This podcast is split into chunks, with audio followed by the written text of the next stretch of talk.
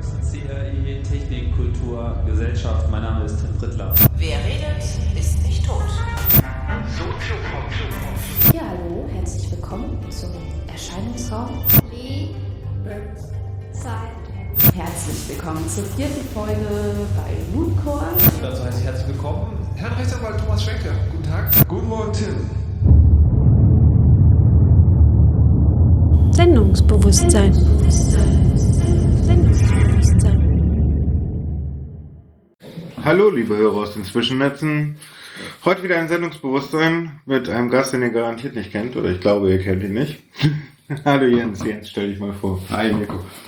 Ja, ich bin Jens, äh, komme aus der Richtung von Osnabrück und habe irgendwie, wann haben wir uns kennengelernt? Auf dem C3, auf dem 34 C3, Genau. zweiter Tag, glaube ich. Ne, letzter Tag. Letzter Tag, ich ja, glaub, stimmt, letzter Tag. Kurz bevor du abgereist bist. Mhm.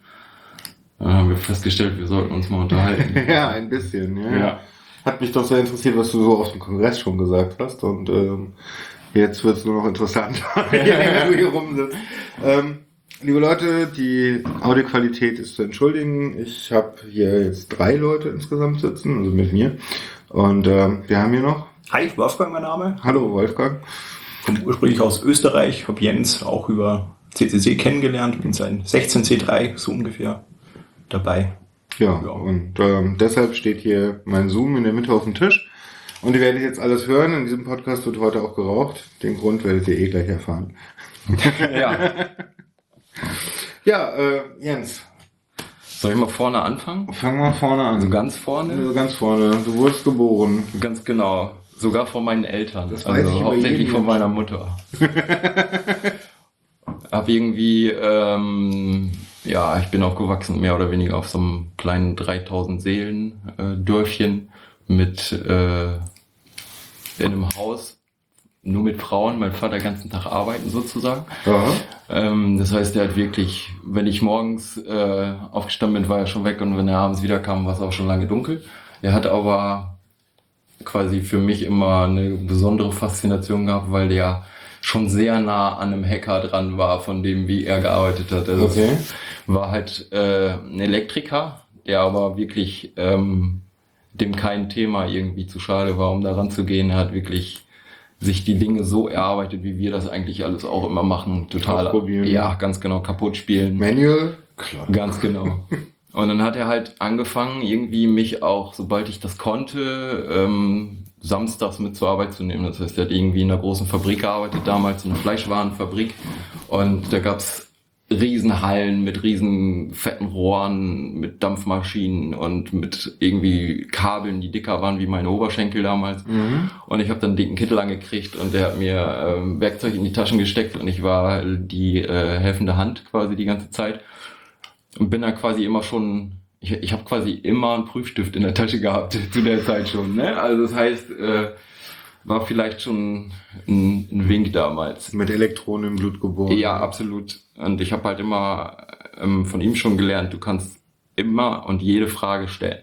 Das war quasi Mhm. immer sein Credo. Und dann haben wir angefangen, schon im, im Kleinen in der Werkstatt unten irgendwie Jahr für Jahr immer mehr Kram auseinanderzubauen, bis ich dann irgendwo an dem Punkt war, dass ich angefangen habe, Sachen auseinanderzubauen, wieder zusammenzusetzen und an den Punkten, wo ich nicht mehr weiter wusste, dann äh, mich immer weiter zu hangeln mit Fragen oder sowas. Und der war so drauf, der hat gesagt, wenn du etwas in drei Tagen schaffst, dann brauchst du nicht fragen.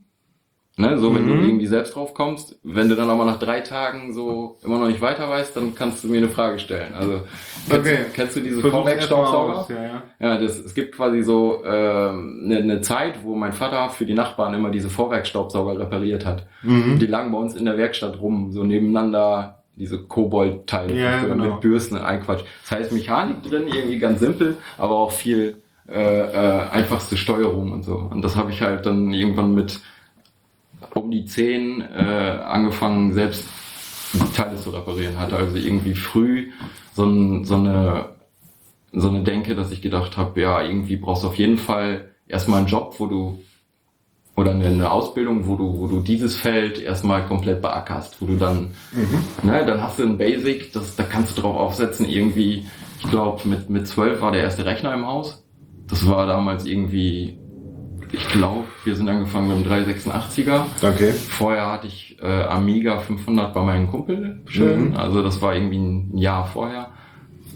Und das war eigentlich so der Startschuss in die Richtung technischer äh, muss es werden. Und äh, ja, Internet gab es ja da zu der Zeit noch nicht so wirklich. Ich bin irgendwie von 82. Mhm. Das heißt, äh, ich habe dann erstmal eine Elektrikerausbildung gemacht.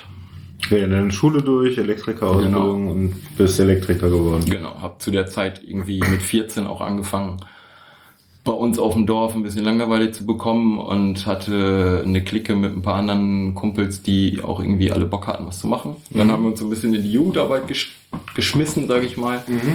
Äh, bei uns gab's Kolping, das ist irgendwie angereiht an, an einen Gesellenverein aus Köln und ist irgendwie katholisch geprägt, hat aber Möglichkeiten, die komplette kirchliche Seite so ein bisschen aus dem Ding auszuklammern. Und dann haben wir das so ein bisschen auf unser äh, auf unsere Bedürfnisse ausgelegt und haben dann, ähm, ich glaube, bis ich dann ja 18, 19 war, habe ich dann so angefangen, so ein bisschen wie, wie, ich sag mal, die kleinen Chaos-Events, ne? So, so 200 Leute und so mit einer ähnlichen Arbeitsweise. Also wir haben auch viel mit Freiwilligen gemacht und das war so ein Hand in Hand. Jeder hat versucht, das Ding besser zu machen. Also es war quasi für mich damals, äh, ich habe sowas schon mal in der Art kennengelernt. So eine Art Hackerspace, ja. Ja, wir haben nicht so wirklich viel auf, auf, auf diese Richtung geguckt. Wir haben eher so auf Gemeinsamkeiten und haben uns versucht, äh, nette, kreative Wochenenden zu machen mit ähm,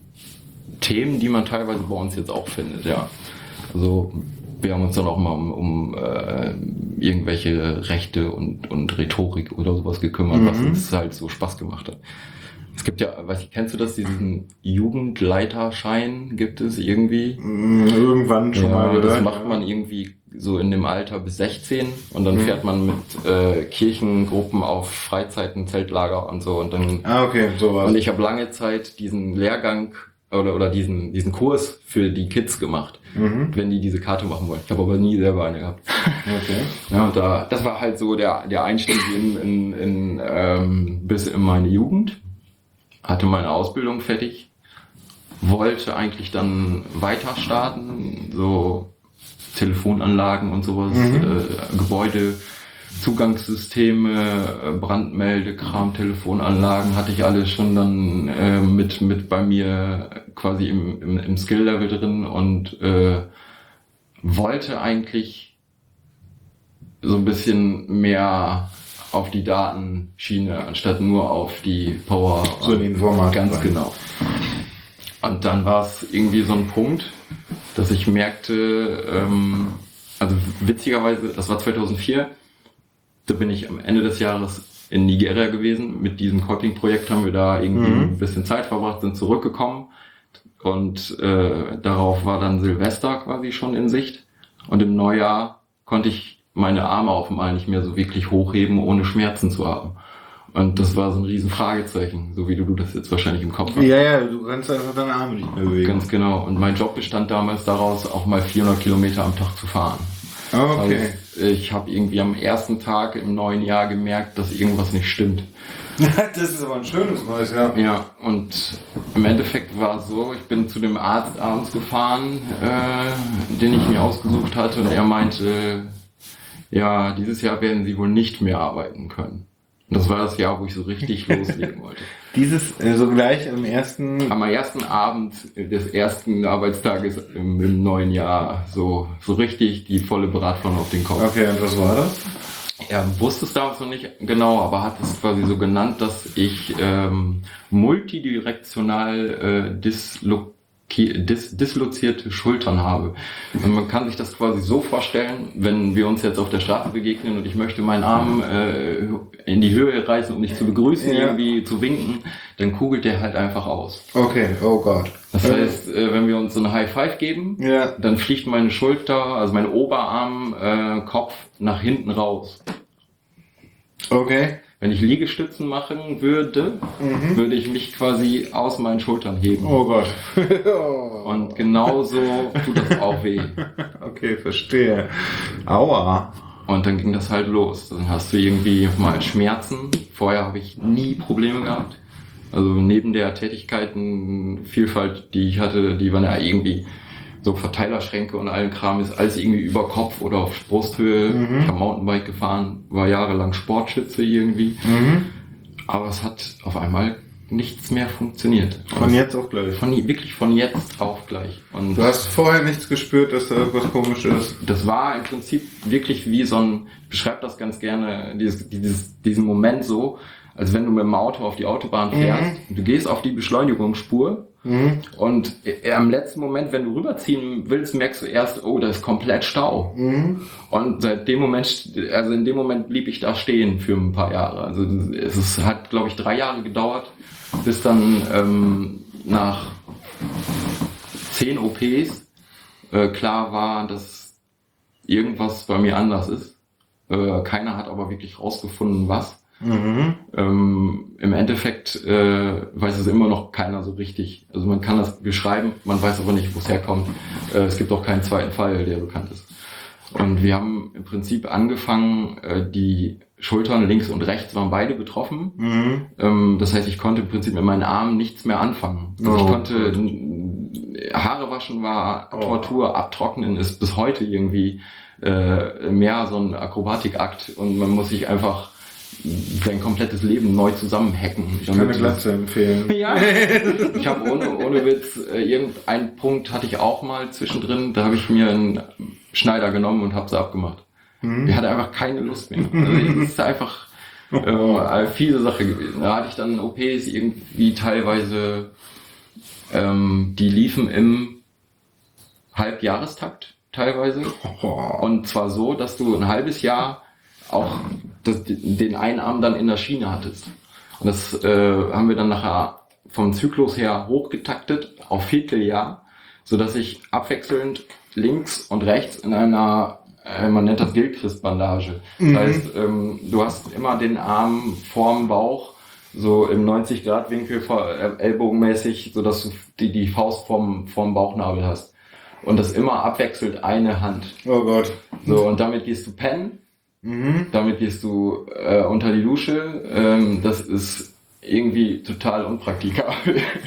Dazu hast du irgendwie Schmerzen, Ja, dass du im Prinzip auch nicht liegen kannst und allen Kram. Das heißt, da kamen die Opiate mit ins Spiel. Also du kannst ja eigentlich nicht wirklich viel tun. Also du könntest ja noch nicht mal irgendwie dich ablenken mit Computerzocken. oder so. Richtig. Also das war äh, mit eins der schlimmsten Sachen überhaupt. Ich konnte nicht mehr am Schreibtisch arbeiten. Also ich kann auch jetzt, ähm, wenn ich einen Rechner nutzen will, brauche ich die, die Tastatur oder ein Notebook auf, auf dem Schoß. Mhm. Ich habe auch zu Hause alles quasi zwar auf Schreibtischen aufgebaut, habe aber immer quasi auf den ähm, auf dem Schoß was fertig gemacht zum zum Hinstellen, so dass Mhm. ich alles auf dem Schoß machen kann. Sonst Okay. funktioniert's halt nicht. Ja, und die äh, Also es ist dir leichter, deine Hände und deine Arme zu benutzen unterhalb so deiner Taille ungefähr. Im So Prinzip- unterhalb deiner Brust. Im Prinzip kannst du dir das so vorstellen, dass beide Oberarme um, also der rechte ist um 30 Prozent nach innen gedreht. Und dann versuch Oh. mal, genau, und dann versuch mal auf einen Tisch zu packen. Ja, okay. Oh. Ganz genau. Dann hast du so Sachen, dass du im Unterarm hast ja Elle und Speichel. Ja. Äh, Elle und Speichel. Ja. So, und die, Die, sollten nicht, verdreht, die sind verdreht. genau, die sollten sich einfach nicht verdrehen. Und Ja. das heißt, dann habe ich so nach fünf Minuten taube Hände. Autsch. Genau. Und Gleichzeitig hast du, bei mir ist ja das Problem wirklich Schulter links und rechts. Mhm. Und das ist halt so ein bisschen das Dach. Wenn man Mhm. jetzt, wenn man jetzt äh, ein Fachwerkhaus nehmen würde gegen unser Skelett, Mhm. ist das das Dach unseres Hauses. Ja? Und Okay. Von der Konstruktion. Das heißt, wenn du da was schief hast, wirkt sich das ja auf alles auf, bis in die Zehen runter. So, und im Prinzip war, war damals der Punkt ja auch da, dass es schmerztechnisch nicht auszuhalten war. Okay. Man, man fängt ja irgendwie, ähm, wenn man mit Knochen arbeitet und so weiter, ziemlich, ziemlich schnell glücklicherweise heutzutage an mit Opiaten und äh, kann Schmerzen mittlerweile gut in, in den Griff kriegen. Bei mir war aber scheinbar irgendwie eine sehr hohe Toleranz da.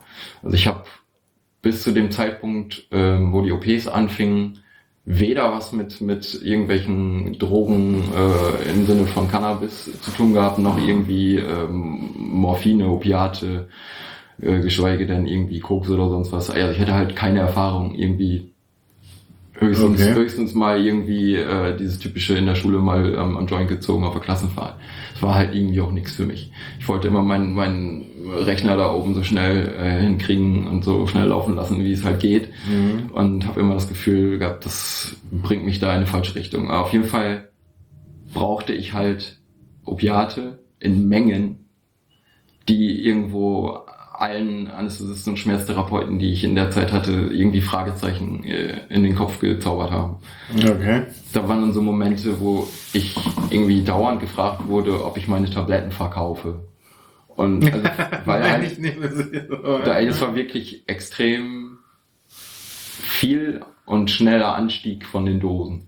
Also ich bin angefangen mit so, so, so Tropfengeschichten, die äh, damals noch keine BTMs waren. Das ist das Tilidin. Mhm. Die sind, glaube ich, heute BTM, Wolfgang. Ja, ne? BTM, genau. Und ja, das die habe ich auch auf den Rücken gekriegt. Also. richtig. Und das ist halt schon mal, das ist die Einstiegsdroge, die du eigentlich jedem geben kannst. Und damit machst du den halt, damit hast du Das macht glücklich, das Zeug. Das ist Eben, einfach ja, geil. geil. Euphorie, Euphorie ist extrem und Ja. ähm, äh, im Prinzip ist es nicht möglich, das überzudosieren. Deswegen gibt es Ärzte, die verschreiben das total banal. Mhm. Ähm, ähm, berichtige mich, wenn ich das falsch erkläre, aber ich meine, da ist Naloxon mit drin, ne? Mhm, genau, also es gibt Tagin zum Beispiel, da ist Naloxon mit drin, das einfach die Nebenwirkungen im Darm sozusagen aufheben soll, in Verstopfung und ähnliches. Und das ist der Antagonist zu dem äh, Opiat, Genau. was, was benutzt wird. Genau, Sinn ist, dass man aus der Tablette selbst kein Medium machen kann, das einen Kick verleiht. Also Genau. Man hat immer beides dann drin und Deswegen versuchen alle die Tropfen zu kriegen, weil die kann man halt noch übers Anfluten genau. äh, weil die schneller anfluten äh, quasi dafür benutzen. Anfluten? Das heißt, äh, wenn der ja Wirkstoff im Körper ankommt Mhm. und die ähm, bei Opiaten ist es ja die Blut-Hirn-Schranke und dann finden die einen Rezeptor, besetzen den und dieser Zyklus plus die Ausschüttung, die danach passiert, ist quasi das Anfluten. Je schneller das passiert, äh, oder je schneller dieser Schritt passiert, desto ähm, schneller kommt halt auch der Kick. Genau. Also Spritzen Mhm. kommt eben schneller an als äh, als Tablette annehmen. Äh, so wenn du wenn du jetzt Opiate nimmst, Heroin, Morphium oder was, dann dann dann fixst du die über die Vene, weil du dann eben den das schnelle Anfluten hast und mehr Euphorie und so weiter. Ähm, in der ähm, Schmerztherapie möchtest du ja quasi ohne den Kick auf, auskommen, im besten Fall. Das heißt, in der Schmerztherapie gibst du einen ähm, am liebsten ja einen, einen retardierten Wirkstoff oder so, der lange vorhält und lange gleichmäßig vorhält. Ähm, oder drehst es noch eine Runde höher und baust sogar ähm, Medikamentenpumpen äh, ein in die, in die Therapie. Also die gibt's zum Umhängen, ähm, dann hat man halt irgendwo einen Port und schießt das dann direkt äh, in die Vene. Und ähm, das ist quasi auch der Grund, warum man verschiedene Formen von, von Darreichung bei Opiaten hat. Also ich bin halt angefangen mit den Tropfen und die Tropfen waren so ungefähr das Schlimmste, was man eigentlich einem neuen Patienten in dem Bereich antun kann. Wenn du dem dann sagst, wenn du Schmerzen hast, dann nimmst du da so und so viel Tropfen von. Weil da züchtest du dir den Junkie sofort. Da hast du alleine keine Chance, wenn du nicht drüber reden kannst und keine Leute hast in deinem Umfeld, die sich damit auskennen, überhaupt mit umzugehen. Mir hatte der Arzt damals gesagt, dass die Tropfen, naja, ähm, nicht süchtig machen. Das ist halt genau falsch. Also Okay. in, in der Zeit sind die quasi in den, in den Jahren, wo ich die benutzt habe und wo ich dann quasi nachher erfahren habe, dass die jetzt BTMs sind, äh, waren auch mehrfach ja so in den Medien so, so Geschichten, dass die auf den Schulhöfen so dermaßen verbreitet waren. Ne, so Tramadol gibt's glaube ich auch noch, das ist in die, geht in die ähnliche Richtung. Und das sind so.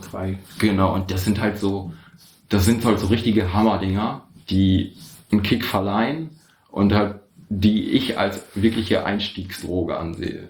Also die werden auch Okay. wirklich, die werden auch wirklich gehandelt ohne Ende. Ich habe Leute gehabt vor den Apotheken, die haben mich, haben mir aufgelauert und wollten das Zeug abkaufen für, für Preise, da, da fällt so um.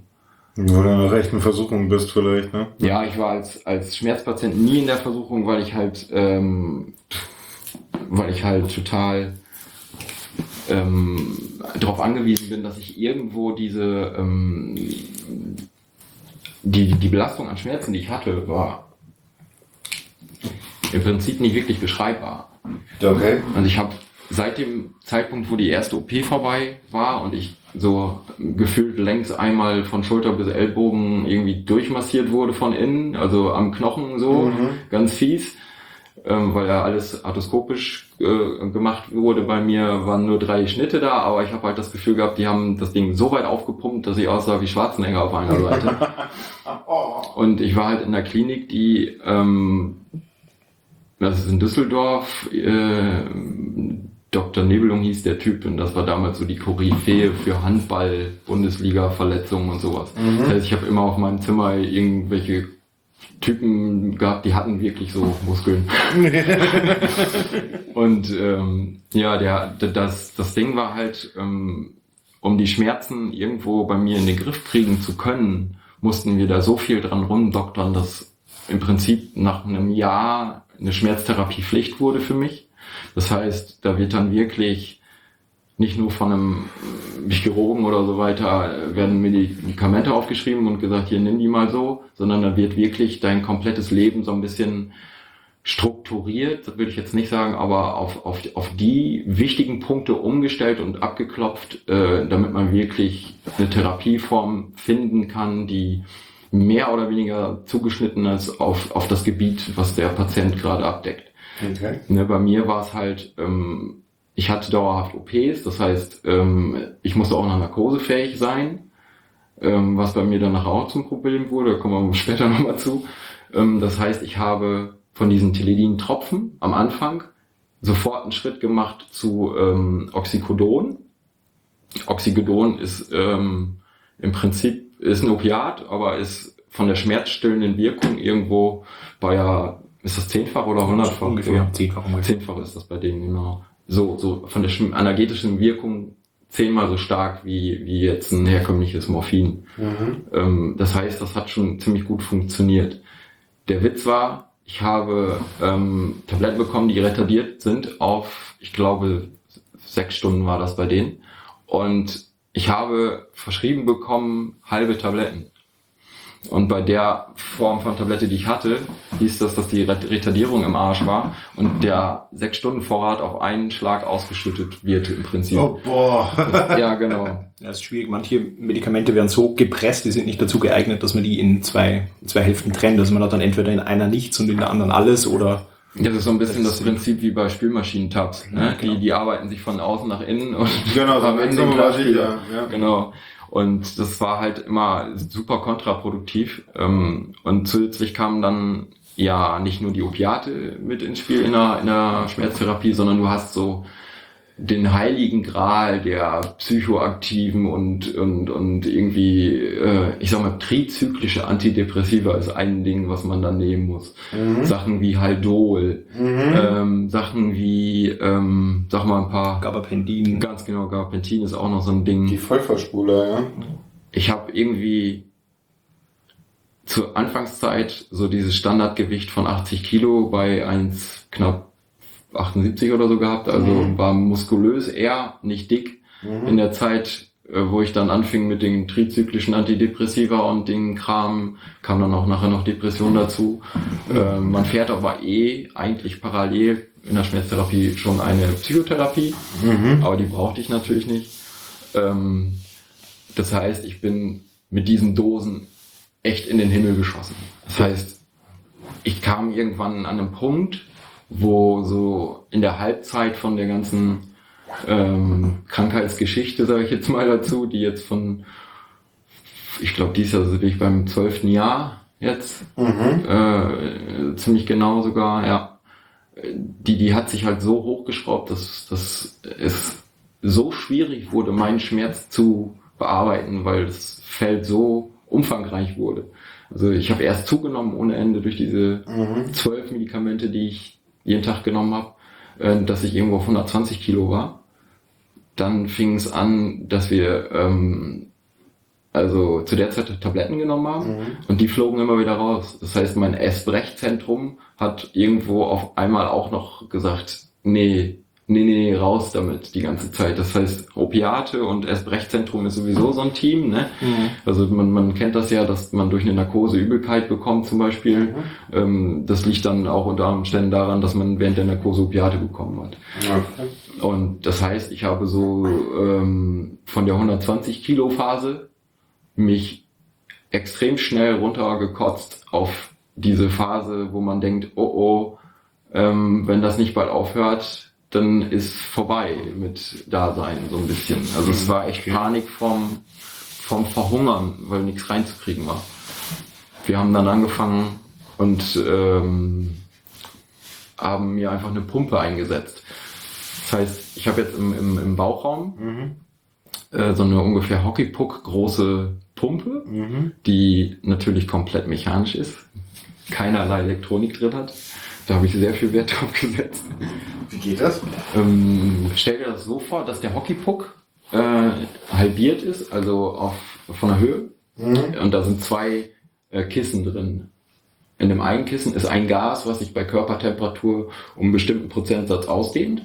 Und in der anderen Blase ist quasi das Reservoir für meine 40 Milliliter Kochsalzlösung, äh, inklusive bei mir im jetzigen Moment äh, 60 Milligramm äh, Morphin. Und pro Tag ähm, fördert diese Pumpe durch einen Katheter ähm, 1,3 Milliliter dieser Flüssigkeit in mein Nervenwasser, also in die Wirbelsäule hinten. ähm, geht, geht schön einmal von, von ungefähr vier von der Hüfte aus bis, bis auf Schulterhöhe geht ein Katheter mit durch. Und der wird ja auch bei vollem Bewusstsein geschoben. Oh, danke. Nein, nein, nein. Aber es ist halb so wild. Also das ist ja ein Bereich, wo ja die Nerven auch durchlaufen und so weiter. Das heißt, du merkst nur, wenn die irgendwas berühren, die Stelle, wo der halt normalerweise für zuständig ist.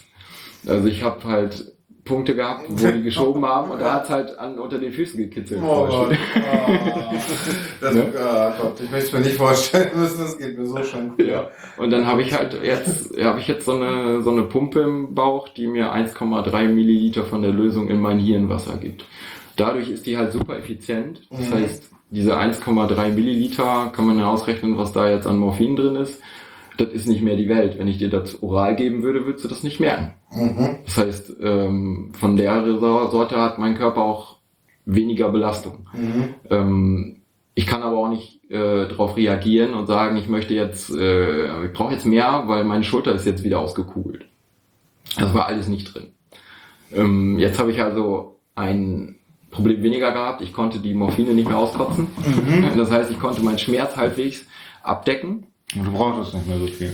Äh, genau, ich hatte vor allen Dingen nicht mehr die Sorge, dass ich, wenn ich die genommen hatte, die dann wieder, ähm, also dass ich zusehen musste, dass was drin blieb auf irgendeine Weise.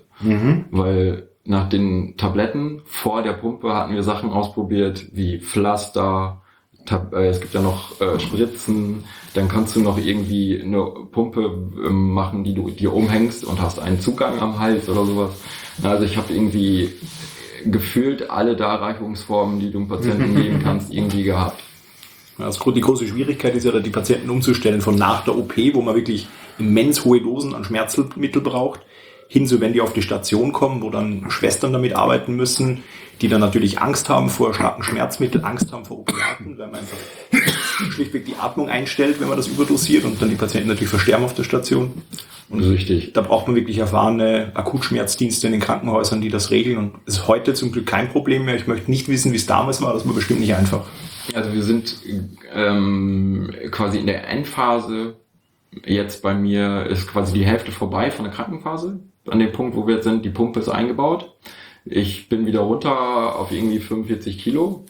Und das Problem mit den Schultern, das Problem mit den Schultern ist aber immer noch nicht gelöst. Das heißt, die kugeln immer noch aus. Die ganzen Versuche, die ganzen OPs sind alle wieder kaputt gegangen, die Fortschritte, die wir damit gemacht haben. Das heißt, ich habe viel Zeit verplempert, viel Muskelmasse abgebaut in den Schultern und mein Opiatkonsum beziehungsweise meine, meine, meine Toleranz war so hoch, dass es A schwer wurde, mich in Narkose zu versetzen. Ähm, das war also wirklich so, ich war in der Münster Uniklinik damals, hatte ein Ärzteteam, was wirklich fit war, die richtig Bock hatten.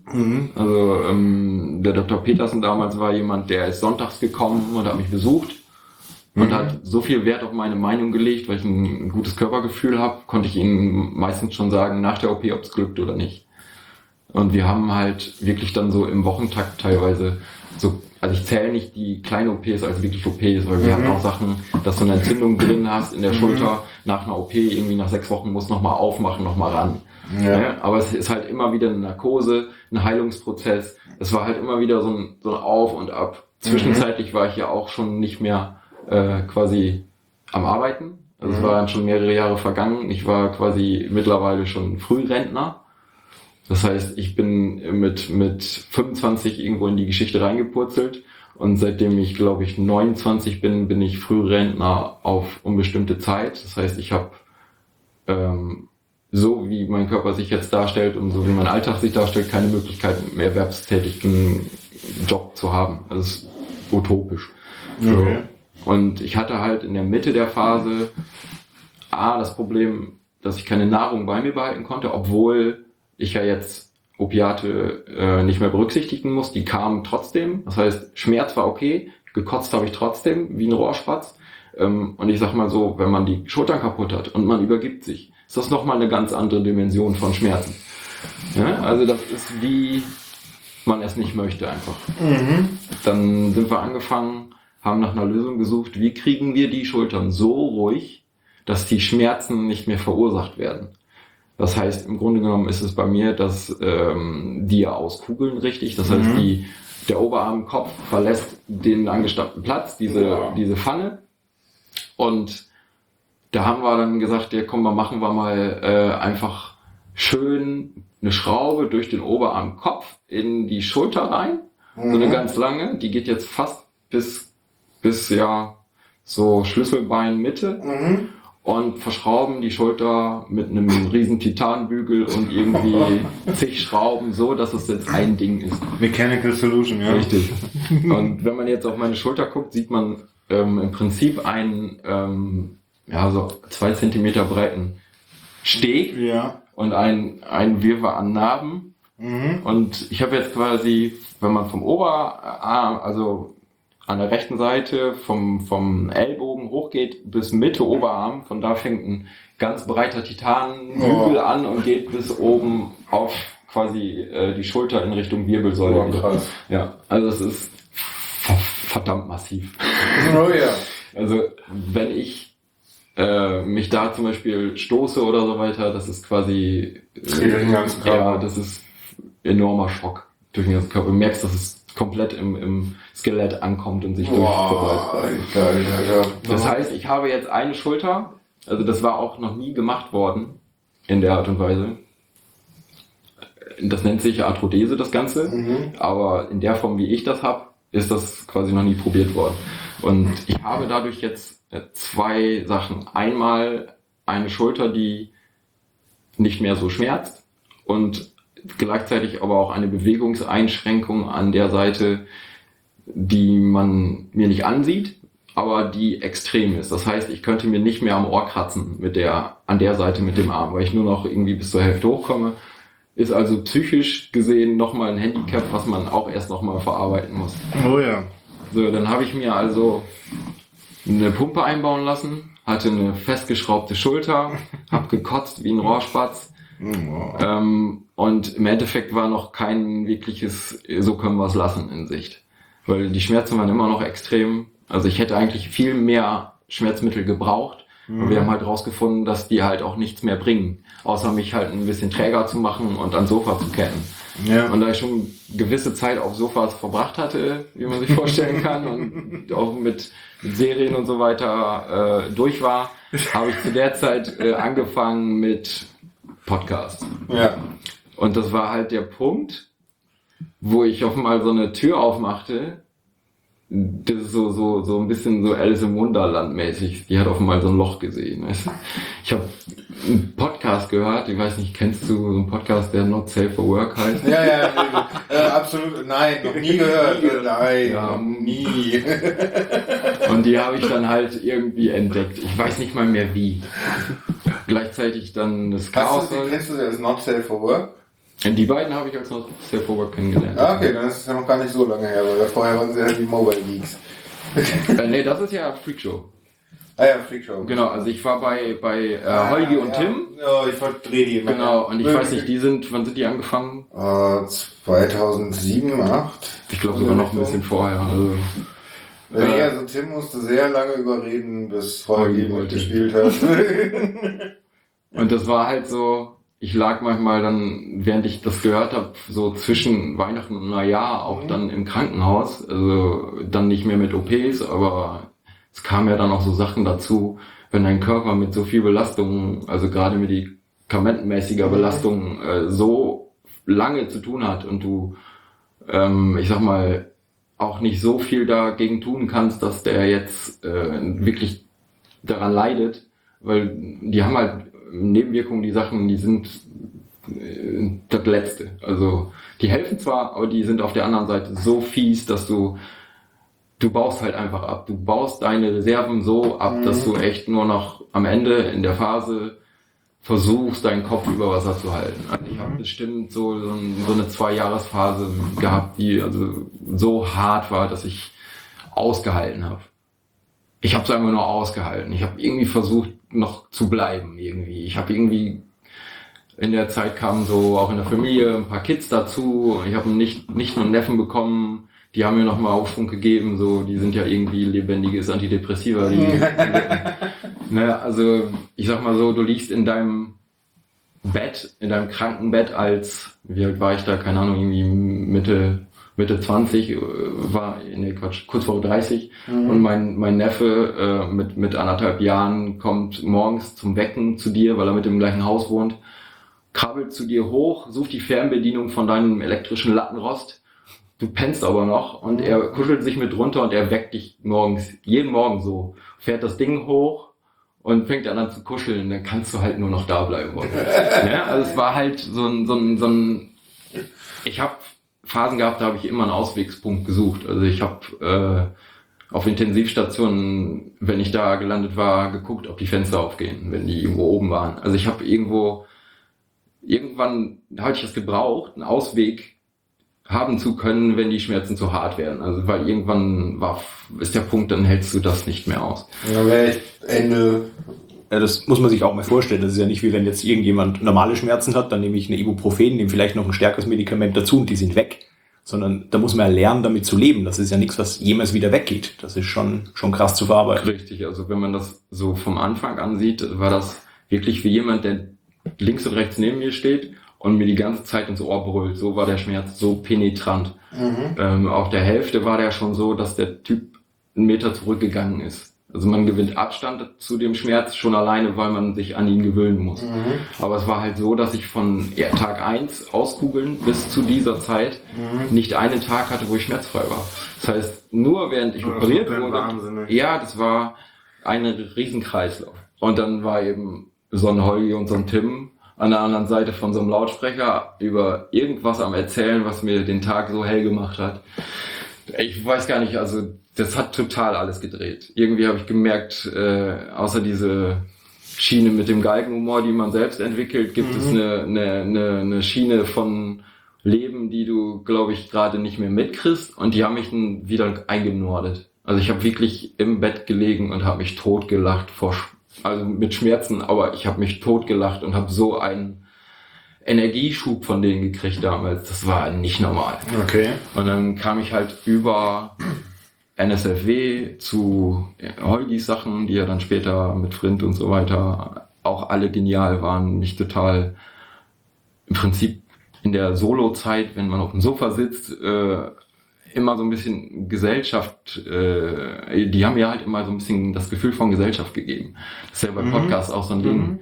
Du hast halt nicht das Gefühl, du bist alleine, wenn du die alleine in deiner Wohnung hörst. Irgendwie ist da was anderes. Ja, ja, klar, das ist Ja. so wie andere auch den Fernseher anlassen, nur das ist irgendwie noch persönlicher. Ganz genau. Man lernt diese Person irgendwie über die Zeit auch mehr kennen. Das ist ja sowieso das, das, ist das Ding. Ne? Also ich war dann halt, ähm, weil mich diese ganze IT-Security und, und die Netzwelt und, und generell das ganze Thema ja eh immer schon gehuckt hatte, dann, dann war ich halt äh, in die ganzen Meta-Ebene-Podcasts durch und dann ging es irgendwann ja auch um so Sachen wie Kongress und so auf einmal. Und dann Plötzlich sind da hunderte von Videos mit Richtig. äh, Inhalten. Und dann sitzt du irgendwie zu Zeiten irgendwie mit, mit keinem Bock auf irgendwas im, im, im Krankenbett und, und hast Schmerzen ohne Ende nach einer OP oder was. Und dann bin ich halt angefangen, quasi Media CTC zu suchen, im Krankenbett teilweise.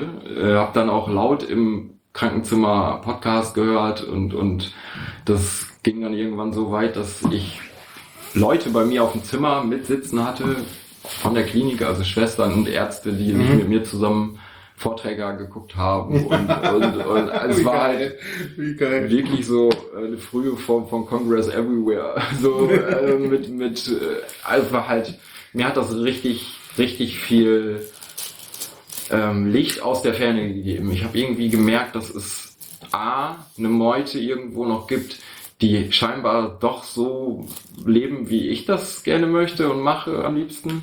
Und die so ticken wie. Zehn Tage im Jahr. Ja, und die so, aber vor allem die so mit, mit, mit Dingen so rumspielen, wie ich das gerne mache. Also mein Vater hat irgendwie sich damals immer kaputt gelacht, wenn ich mir zu Weihnachten Sachen gewünscht habe, die ich gerne kaputt, also auseinanderbauen möchte, weißt du? Ich habe mir, ich habe mir wirklich Teile ge gewünscht und die halt zum Auseinanderbauen gewünscht. Genau, was meinst du, du was? Ja, und das war halt irgendwie bei der Sache, Chaos Radio, sage ich jetzt mal, ich glaube, ich habe Chaos Radio entdeckt, da gab es schon eine Menge Folgen und ich habe die, glaube ich, so schnell hintereinander weggebinged.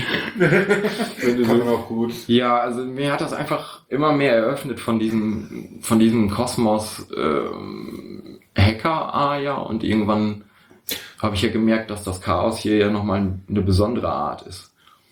Und dann habe ich halt, Inwiefern war das für dich eine besondere Art? Also das Chaos als Club meinst du jetzt, oder? ja, im Prinzip das ganze, ich sage jetzt mal dieser Chaos-Dunstkreis, die Leute, die man sieht, wenn man Videos vom Kongress sieht, äh, sind ja schon sehr durchgemischt.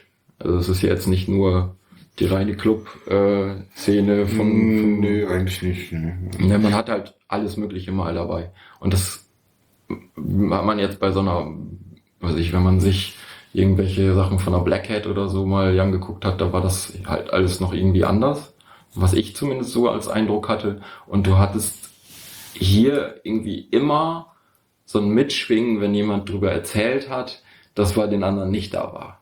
Also das, wenn du dir von, von anderen Events was angehört hast, dann war es toll, dann war es super. Wenn du was vom, vom Kongress oder vom Camp von jemandem, der da war, äh, erzählt bekommen hast, dann hattest du ein Leuchten bei denen in den Augen.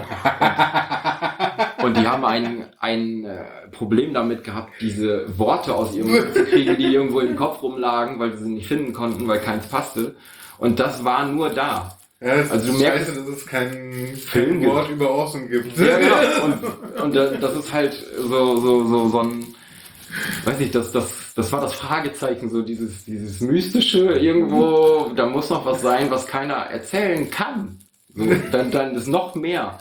Und weil ich ja schon diese, ähm, ich sag jetzt mal, diese, diese Arbeit mit der Jugendgeschichte im Kolping, was ich da ähm, in meiner, ich sag mal, von, von 14 bis, bis äh, irgendwo 20 so rum äh, aktiv gemacht habe, das war halt mit einer Konstellation von Leuten damals, die ähnlich tickten, was so ums Miteinander zumindest geht. Also die, die, die haben auf sich geachtet und äh, haben, haben äh, versucht, das Miteinander so schön wie möglich zu machen. Also wir hatten keine, keine Lounge, wir hatten eine Oase.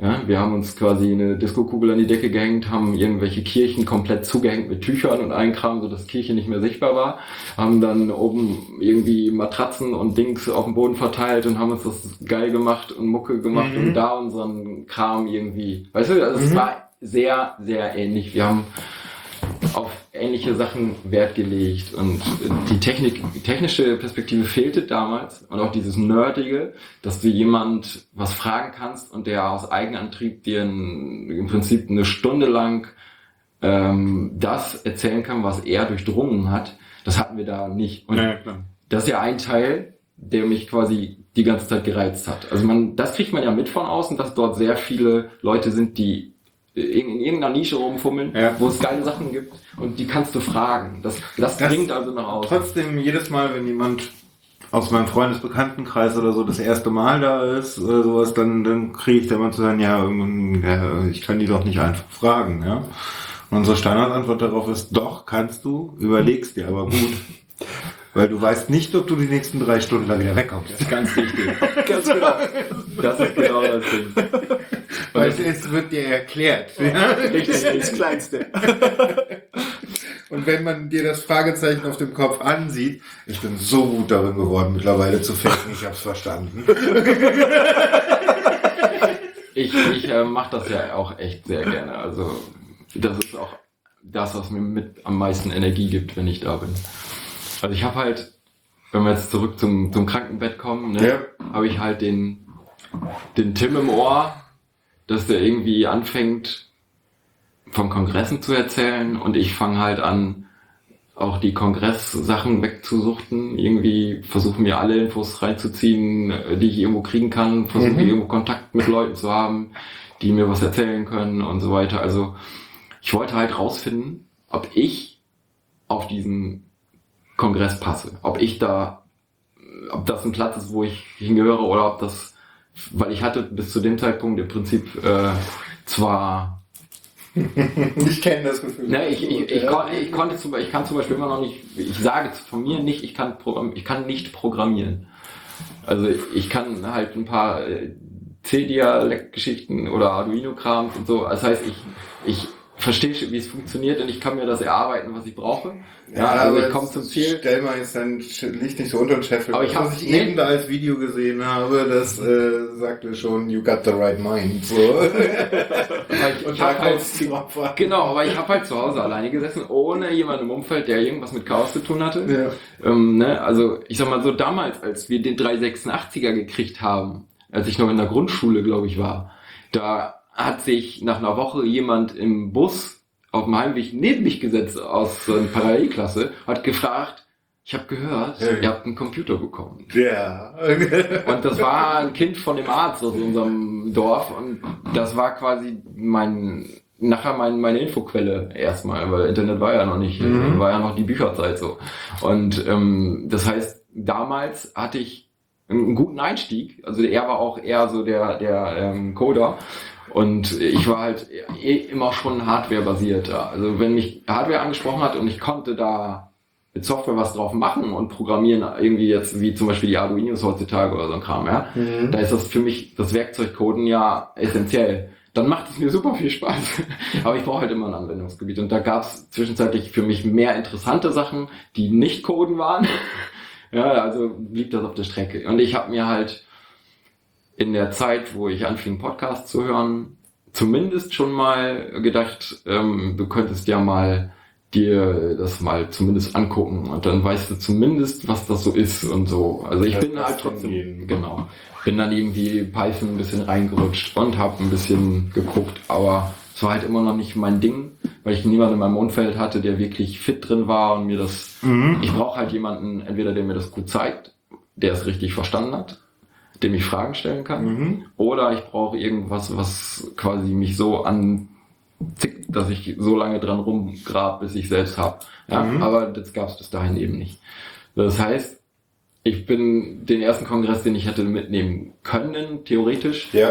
äh, wo ich also schmerztechnisch noch eigentlich unter ferner liefen. Also eigentlich wäre es körperlich nicht möglich gewesen, aber ich hatte so Bock. Ich hatte so Bock. Ich hatte ohne Scheiß alles gepackt und habe auf diesen, diesen Tag, ab dem es Karten gibt, gewartet.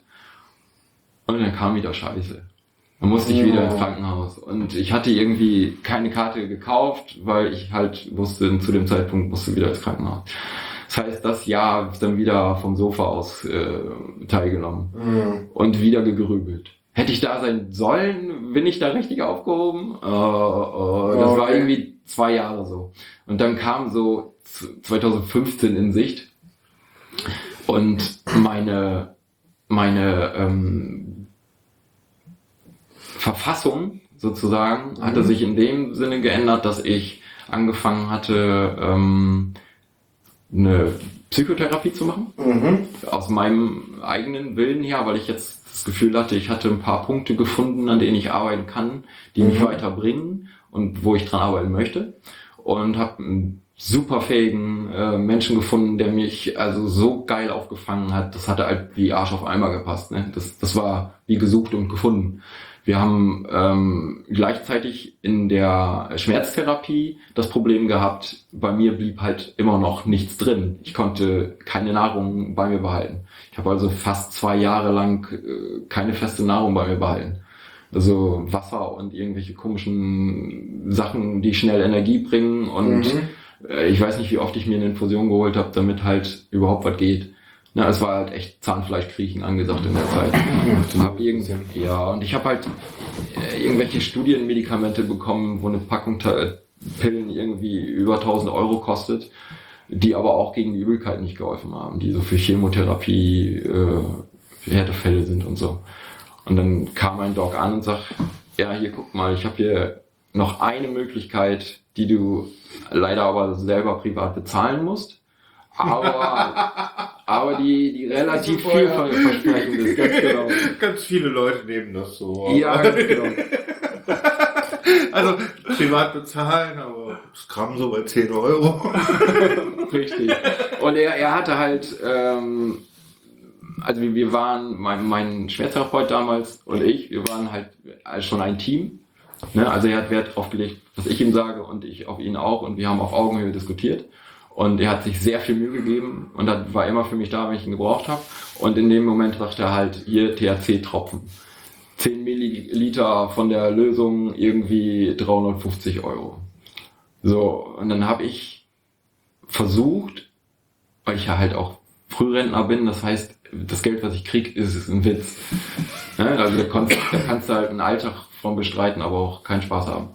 So, und ähm, ich musste mir jetzt halt das Zeug irgendwie organisieren, kohletechnisch. Und dann habe ich zum Glück aus der Familie raus Finanzierungshilfe gekriegt und wir konnten anfangen, regelmäßig äh, diese Tropfen zu kaufen. Das heißt, ich konnte Das ist doch vollkommen überteuert. ja, ist total überteuert. Aber Dronabinol heißen die Tropfen und die werden so hergestellt, dass du ähm, im Prinzip Nutzhanf nimmst, nimmst, der ja 0, bla bla bla Prozent THC hat. Ja. Das heißt, verschwindend gering. So, das heißt, du musst ein komplettes Feld im Prinzip nehmen, das destillieren und dann, also so funktioniert das irgendwie. Du und die haben halt ein Patent drauf auf diese Form. Und da du ja hier in Europa, beziehungsweise gerade in Deutschland überhaupt gar keinen Hanf mit, mit Wirkstoffen anbauen darfst, war das die einzigste Möglichkeit damals legal in Deutschland Cannabisprodukte für Patienten zu bekommen, die medizinisch zertifiziert sind. Okay. So, das heißt, ich hatte 2015 das Jahr, in dem äh, ich mit Cannabis zu tun hatte und auf einmal war diese Übelkeitsgeschichte passé. Also ich konnte von den Tropfen ein paar nehmen, das, das schlägt überhaupt nicht durch, also du hast keinerlei, keinerlei High oder sonst was davon. Ähm, das ist einfach nur unterschwellig die Übelkeit weg. Es war aber immer noch kein Appetit da. Mhm. Also ich habe immer noch nichts essen können, wirklich, Mhm. weil ich keinen Bock drauf hatte. So, und man kann sich dann halt reinpressen, dann bleibt's halt drin. Ja, Alles aber auch nicht schön. Genau. Also habe ich erstmal ein Jahr mit diesen Tropfen auf Low-Level nur meine Übelkeit weggemacht. Du hast in diesem Jahr nicht den Gedanken bekommen, was passiert eigentlich, wenn ich das Zeug rauche? Äh, die Tropfen selber, äh, nee. Und ich habe mich selbst gegen die Tropfen lange gewehrt, weil ich gesagt habe, ich möchte nicht noch einen Stoff haben, der mich abhängig macht.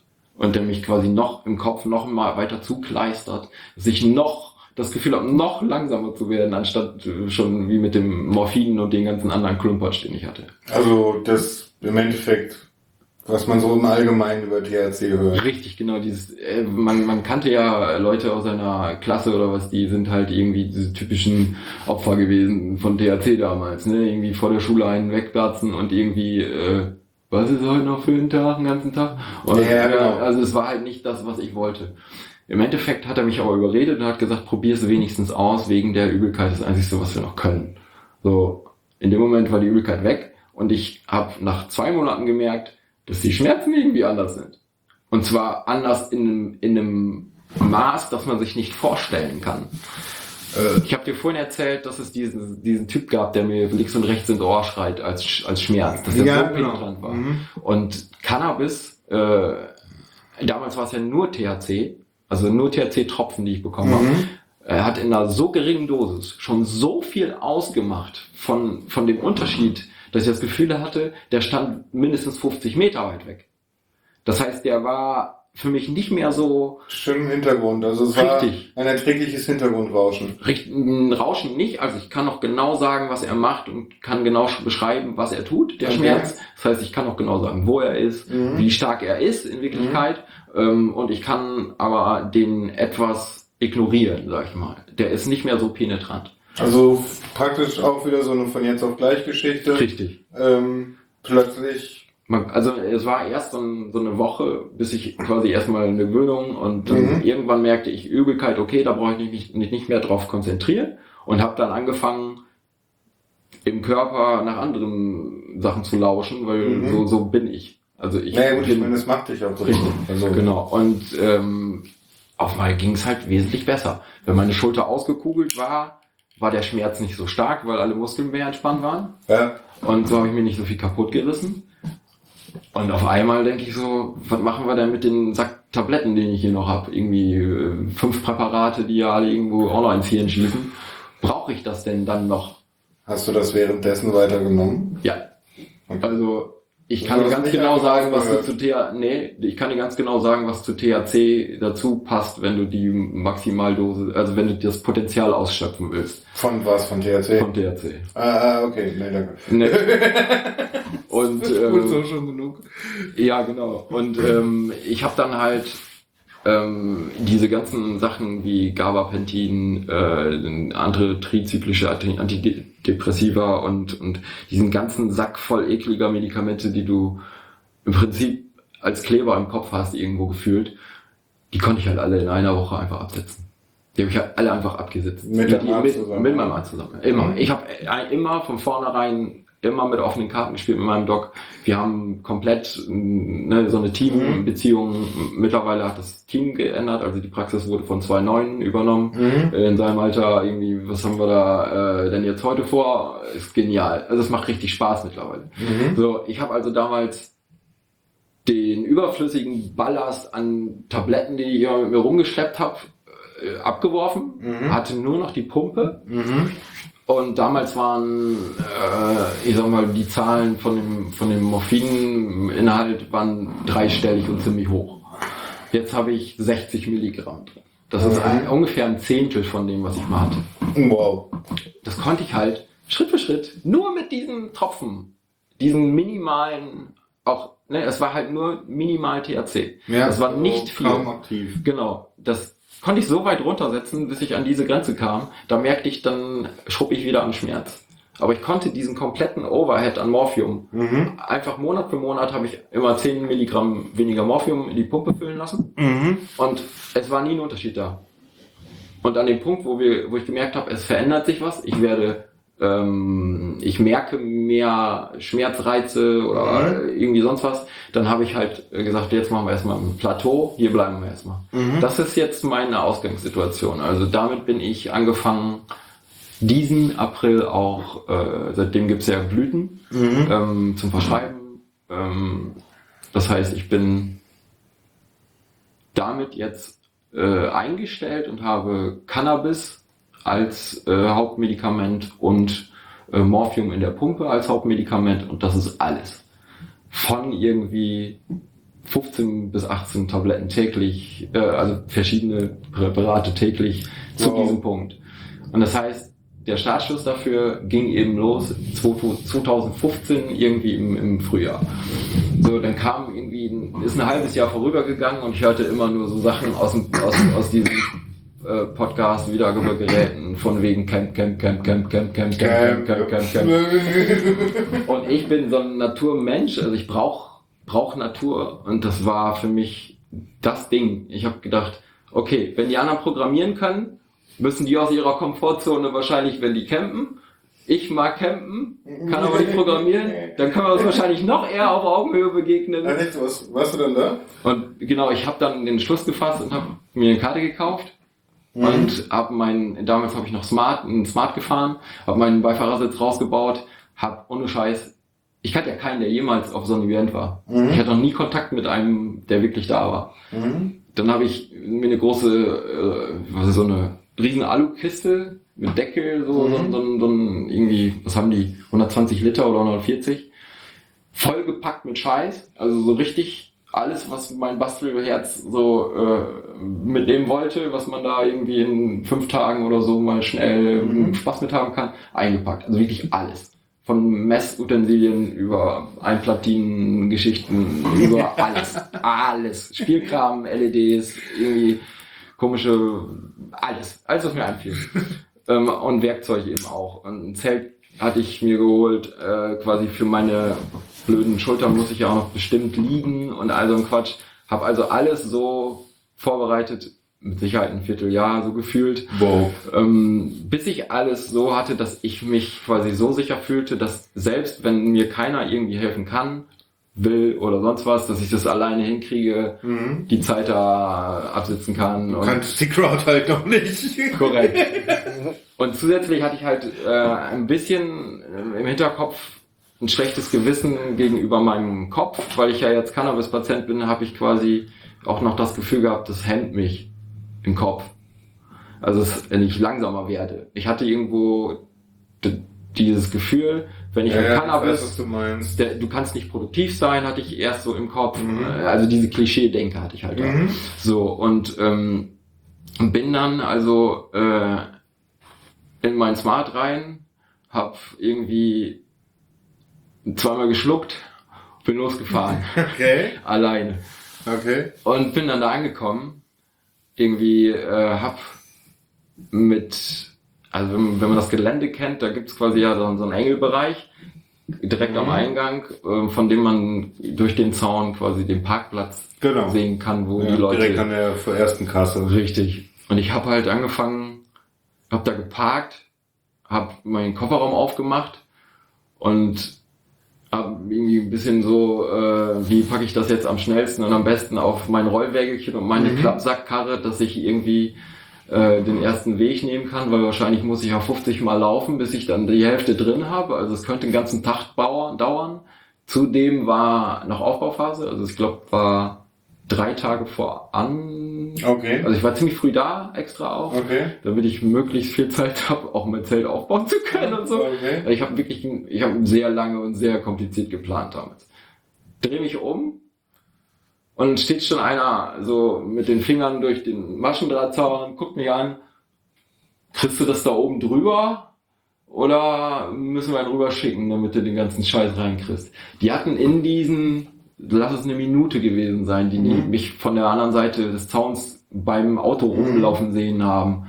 Müssen die gesehen haben oder gemerkt haben, dass ich ein Handicap habe Ja. und haben sofort mir, so in dem Moment habe ich mich umgedreht und gesagt, gesagt stopp Jungs, ich werde jetzt erstmal eine Runde heulen. und, und dann können wir, dann können wir, äh, dann, dann in der Zeit kann vielleicht noch einer rüberkommen.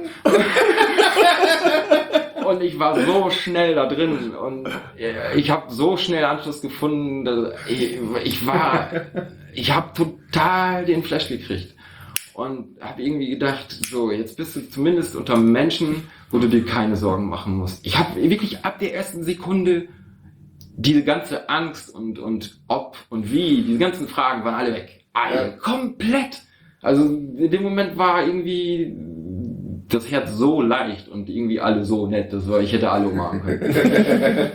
und, und irgendwie hat mich auch keiner doof irgendwie angeglotzt, was ja auch Ja, immer genau. ein Ding ist. Gerade im Sommer, wenn, also wenn man meine Schulter halt sieht, die ist so dünn wie so beim dreijährigen Ding. Ja. Und wenn du halt mit einem T-Shirt rumläufst, siehst du es halt. Ja. So, und ähm, meistens hast du dann einfach Leute, die starren. So, mir ist das nicht unangenehm, aber es ist halt in so einer Situation, wenn man irgendwo neu rein will, eine doofe Sache. Ja, passiert mir auch also an, dass ich Leute dann anstarre oder sowas. So. Ja, ist, ist glaube ich, bei jedem auch so. Aber der beste Weg ist einfach dann ansprechen. Ja, das, das Problem haben ja selbst Leute im Rolli, die gucken Ja. auch andere Leute an. Ja, also, genau. die, die sprechen sich da ja auch nicht von frei. Auf jeden Fall war das so die, die Ankunft äh, auf dem Camp war, als wenn ich dieses Zuhause, was irgendwo war die ganze Zeit und was ich nie besucht habe und äh, gefunden habe und irgendwie Dieses Gefühl kenne ich. Genau, und das kennt, nur aus jeder, ja. Genau, und das nur aus diesem Antrieb, dass ich halt über die Phase Langeweile im Bett äh, über Podcast zu diesem äh, Media CCC im Endeffekt mir so viel tolle neue Skills zulegen könnte und Themengebiete ankratzen, die man wahrscheinlich vorher nie irgendwo angekratzt hätte. Also dieses, dieses zusammen irgendwie in eine Richtung gehen, äh, obwohl jeder individuell seinen eigenen Weg noch dazu mit unterbringt, ist irgendwie da so so ein, so ein, so ein Konsens, der irgendwie, ach, ich weiß auch nicht, man kann es halt nicht beschreiben, ne? Also, ich bin froh, wenn Sandra ihren Film raus hat, dann hat man Selbst, wenigstens, ich glaube, das ist der, ich weiß, ich habe ihn noch nicht gesehen. ich Also- habe das, das Beta-Screening habe ich gesehen. Okay, Weil also ich hatte ja keine Zeit. Waren ein paar Tränchen, die ich da so ein bisschen wegdrücken musste. hm, schön. Und das war halt so den ersten Abend direkt äh, dann so viele tolle Leute kennengelernt, die ähm, dann gleich morgens zum Frühstück mich wieder da rausgefischt hatten. Irgendwie hat man mich dann im Engelbereich ja untergebracht, obwohl ich nicht geengelt habe.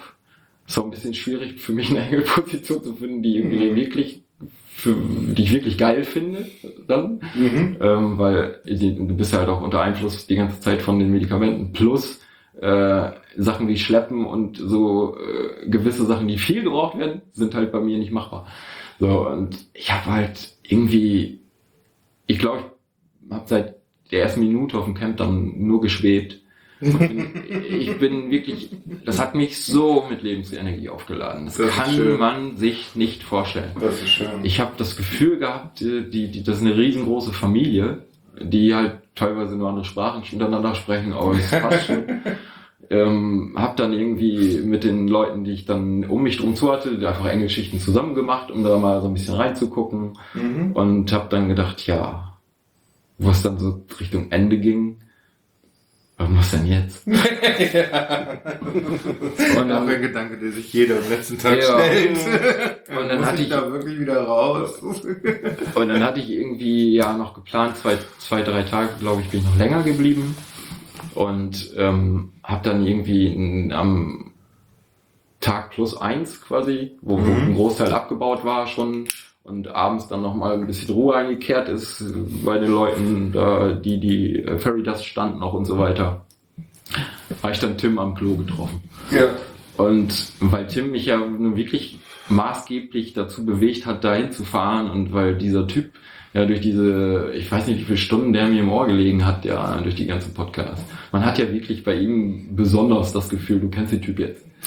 Ja, ich meine, wenn du ihn dann auch noch kennst, dann, das ist dann total strange. Und ich habe halt ähm, Tim und, und Holgi beim NSFW live, Mhm.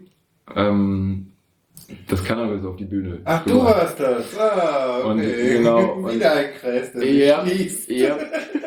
Und hab dann halt hinterher kurz ähm, von ähm, genau, erst habe ich Holgi getroffen. Der war mit Dings unterwegs, mit, mit Katar und dann haben die, glaube ich, genau, dann hat er, hat er mir was zurück, wollte mir das Kranz zurückgeben und äh, hab's ihm dann mitgegeben.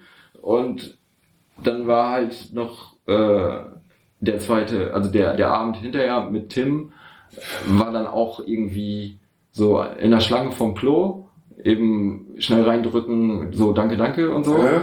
Und dann haben wir halt den kompletten Abend gelabert. Haben wir irgendwie, der Typ, der mir quasi die ganze Zeit dabei geholfen hat, hat sich erst meinen Kram angehört, hat sich da wirklich, ich glaube, Tim hat da auch viel von mitgenommen und hat, hat das einfach Das hat Spaß gemacht. das Herz Genau. und ähm, er hat mir quasi da noch so einen äh, unvergesslichen Abend quasi noch, noch äh, gemacht im Prinzip, äh, obwohl das schon vorbei war eigentlich so. Es war halt so ein rundes Ding, das, das war einfach nicht mehr kaputt zu kriegen. Schön. Und äh, das Geilste war ja, direkt danach war wieder Kongress. Ja, ne? Ne? Also gleich direkt Kongress hinterher, hab dann in dem Zusammenhang auch bei uns in Osnabrück rausgefunden, ja gut, wir haben dann ja doch äh, einen Chaos-Treff.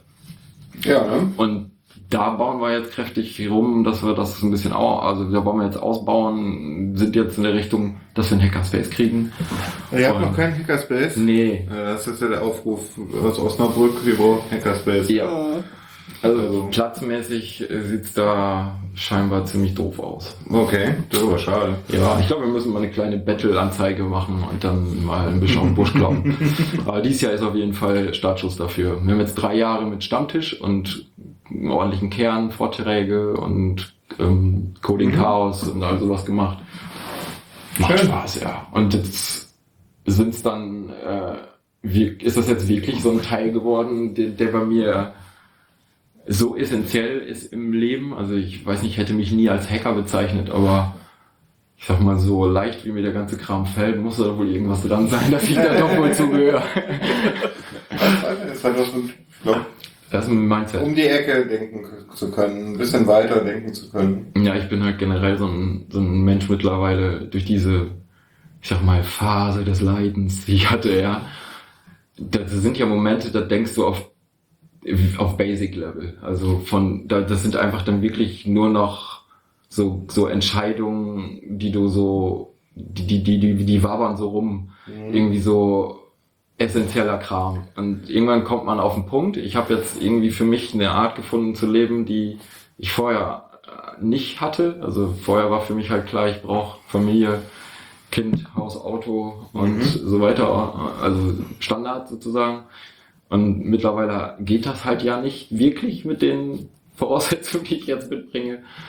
Und musste halt ja umbauen. Also ich habe halt, ich brauchte ein anderes Lebensziel. Ansonsten hätte ich gar keine Chance gehabt, jemals wieder irgendwie glücklich zu sein. Was ist dein Ziel geworden? Mein Ziel hat sich quasi selbst erklärend äh, offenbart, indem ich auf dem Camp war. Alleine dieses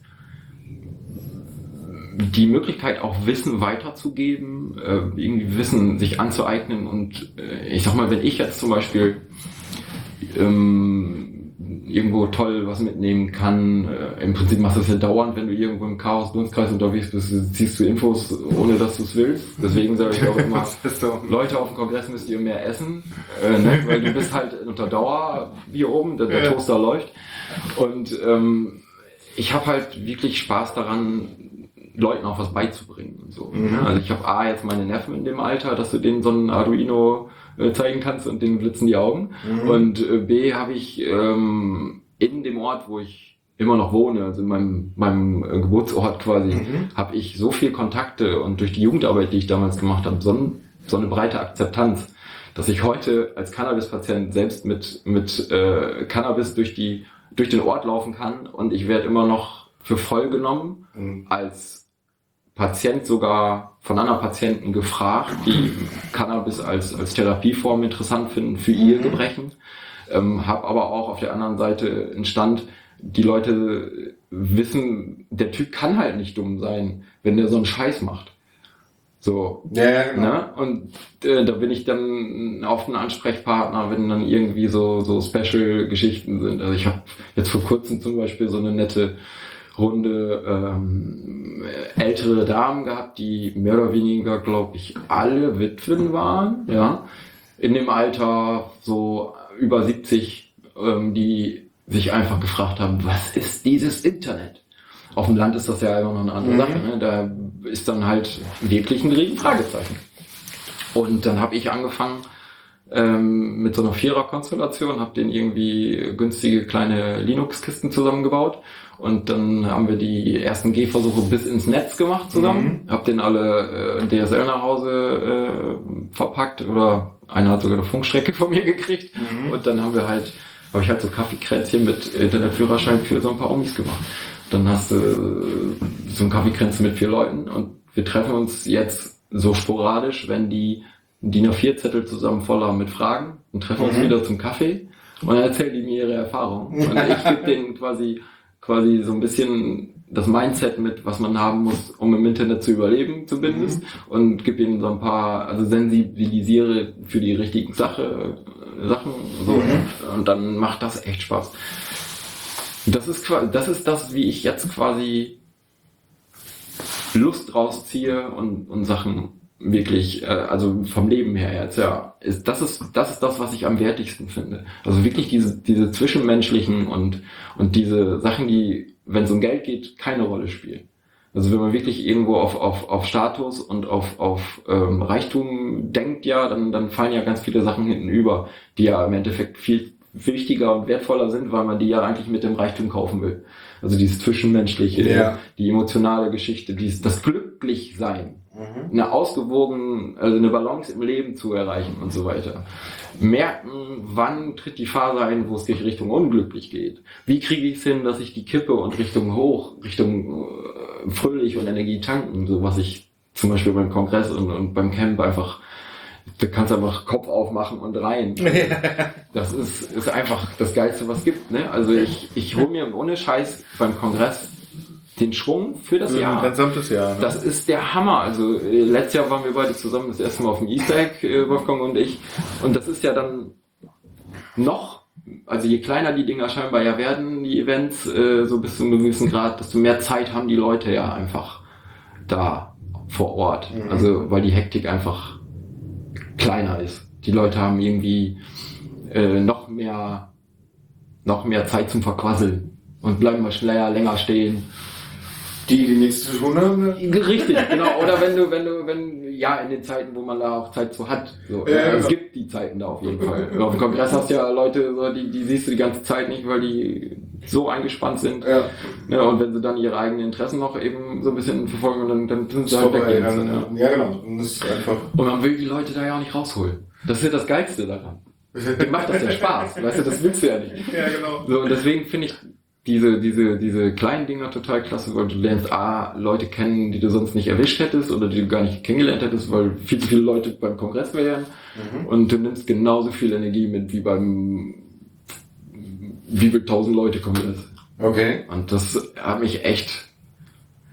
Also das, das, das macht so ein Akku so fucking voll. Ey, das ist einfach, das, das ist, lässt mich glaube ich nie wieder los. Man, man nimmt da gleichzeitig ja was mit und lässt was da. Und du weißt doch selber, wie viel Energie man da verpulvert. Äh, total. Also ich meine, ich brauche nach zwei, drei Tage, dass ich überhaupt wieder. Dass du Äh, dich so fühlst, als wärst du wieder in Richtung normal unterwegs. ja, ja, genau. Genau. Also, äh, na, dieses Jahr war es wirklich so anstrengend, wenn die Wege so groß geworden sind, äh, als ich nach Hause gekommen bin.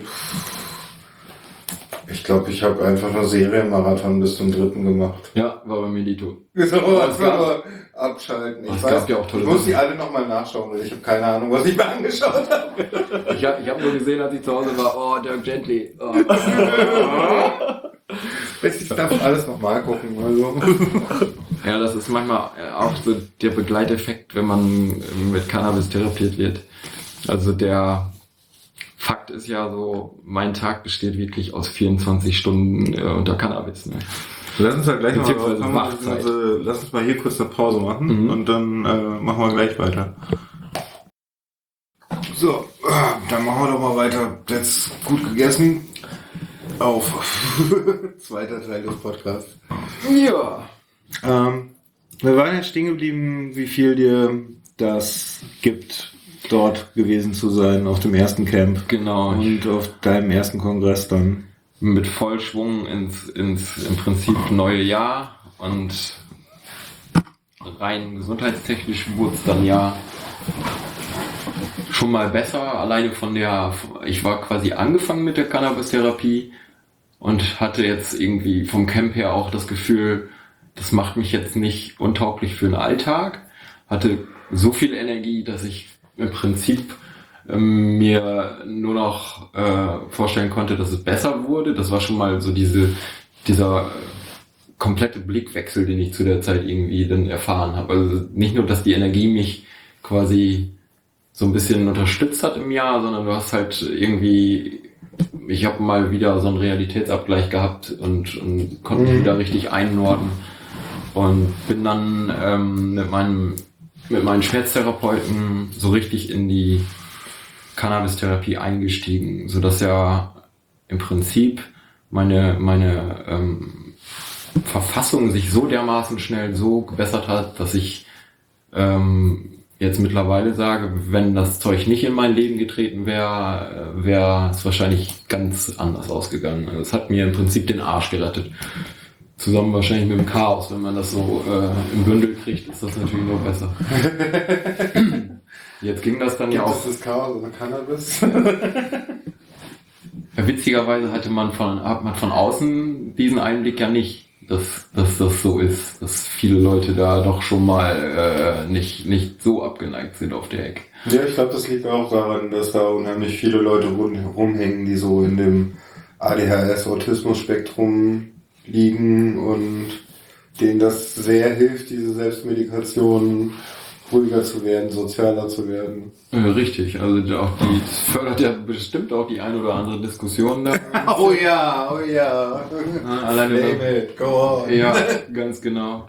Und ähm, im Prinzip hatte ich also jetzt das Gefühl, dass man auch mit, mit Cannabis äh, quasi ein produktiver Mensch sein kann, der ähm, jetzt nicht auch noch Cannabis als Handicap hat. Ja. Ne? Also dass es Genau. wirklich ein Bestandteil sein kann, wenn man den sinnvoll und mit einem Plan ähm, einsetzt, dann hat er halt so viel Potenzial wie kaum ein anderes äh, Kraut auf dem Level. Ne? Also jetzt fing das dieses Jahr, also ne Quatsch, äh, 2017 Jahr an, wenn wir den Sprung mal bis dahin machen, ähm, dass Cannabis ja jetzt wirklich auch als Blüte verschrieben werden kann von einem Arzt.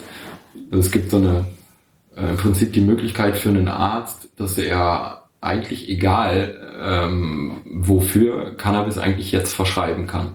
Das ist ähm, dann auf Privatrezept im Prinzip erst. Das heißt, du zahlst ähm, die Blüten in der Apotheke nach Apothekenpreisen. Ja, okay. Und du bekommst heutzutage ähm, leider noch keine Ware, die aus Deutschland, äh, aus der deutschen Produktion stammt, weil erst, soweit ich weiß, Ende letzten Jahres, also irgendwo kurz vorm 34C3 wohl, äh, sind die zehn Bauern für die nächsten Jahren irgendwie ausgelost worden und die dürfen jetzt irgendwie ein Jahr lang äh, äh, scheinbar üben oder so und ab, ab 2019 gibt's dann Cannabisblüte aus Deutschland sozusagen. Okay. Also heißt es, bisher gibt es, ähm, weil wir ja natürlich zertifiziertes, medizinisch zertifiziertes Cannabis in Blütenform haben wollen, Mhm. gibt es eigentlich nur die Möglichkeit aus Kanada im Moment und aus den Niederlanden zu importieren. Und dann hast, Okay. dann hast du so ungefähr zwölf Sorten, die so richtig ähm, verlässlich sind. Das heißt, ähm, wenn Ja, ich jetzt entsprechend teuer. Richtig, also ich kann das ja mal so ein bisschen beschreiben, wie mein, äh, also ich muss einmal auf jeden Fall pro Monat zum Arzt, da muss diese Pumpe ja gefüllt werden, die ich ja immer noch habe. So, bei diesem Pumpenfüllen ist es quasi so, dass ich immer auf dem OP-Tisch liege und unter sterilen Bedingungen äh, quasi eine Spritze und durch meine Bauchdecke gesteckt, gesteckt wird und die ist äh, direkt darunter gleich in der Pumpe, in so einem Art, so einer Art Ventil, was sich selbst verschließt. Und die wird dann halt aufgefüllt, Spritze rausgezogen, das war der Akt. Dann habe ich wieder 30 Tage Ruhe auf der Ebene. Das heißt, das ist relativ simpel, wenn man alle 30 Tage dahin kommt. Jetzt kriege ich dann ähm, im Prinzip alle 30 Tage auch ähm, momentan ein Rezept, äh, auch ein, so ein gelbes, so ein Betäubungsmittelrezept, ähm, mit der Sorte, die ich äh, quasi im Moment benutze, äh, verschrieben. Und der Arzt könnte bis zu 100 Gramm ohne weiteres quasi aufschreiben.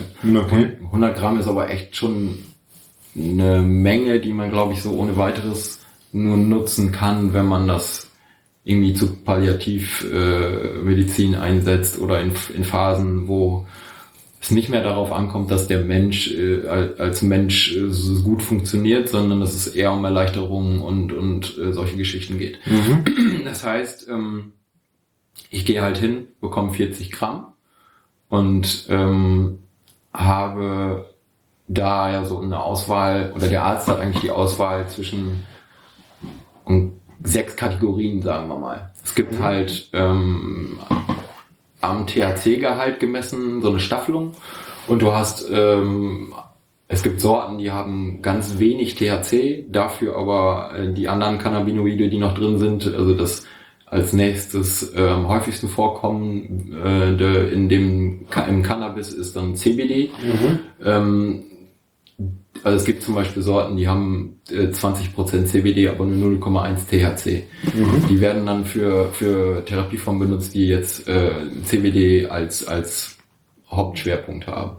Dann gibt es irgendwie äh, Punkte ab 4% THC, wo dann auch scheinbar äh, so 18% äh, bis zu 18% CBD drin ist. Die sind halt für die Schmerztherapie nicht so wirklich ähm, interessant, weil da der THC ja halt noch ein bisschen zu gering ist, um, um wirklich ähm, den Effekt vom THC so richtig mitzunehmen. Das heißt, da hast du eher Effekte, die vom CBD äh, kommen, so entzündungshemmende Geschichten und so weiter. Und ähm, ich habe ja für mich selbst den Anspruch, ähm, nicht quasi noch mehr ähm, mich zu verlangsamen, als es zu Hochzeiten mit Morphin war. Also ich möchte produktiv sein können, äh, Sachen lernen können, irgendwie äh, fokussiert bleiben können über, über eine längere Zeit, ähm, ohne dass mich das jetzt so wirklich, also ich möchte den Alltag quasi rumbringen, ohne dass ich abends das Gefühl ha gehabt äh, habe, dass ich irgendwie an Teilen durch das Cannabis gehindert wurde, mein volles Potenzial auszuschöpfen.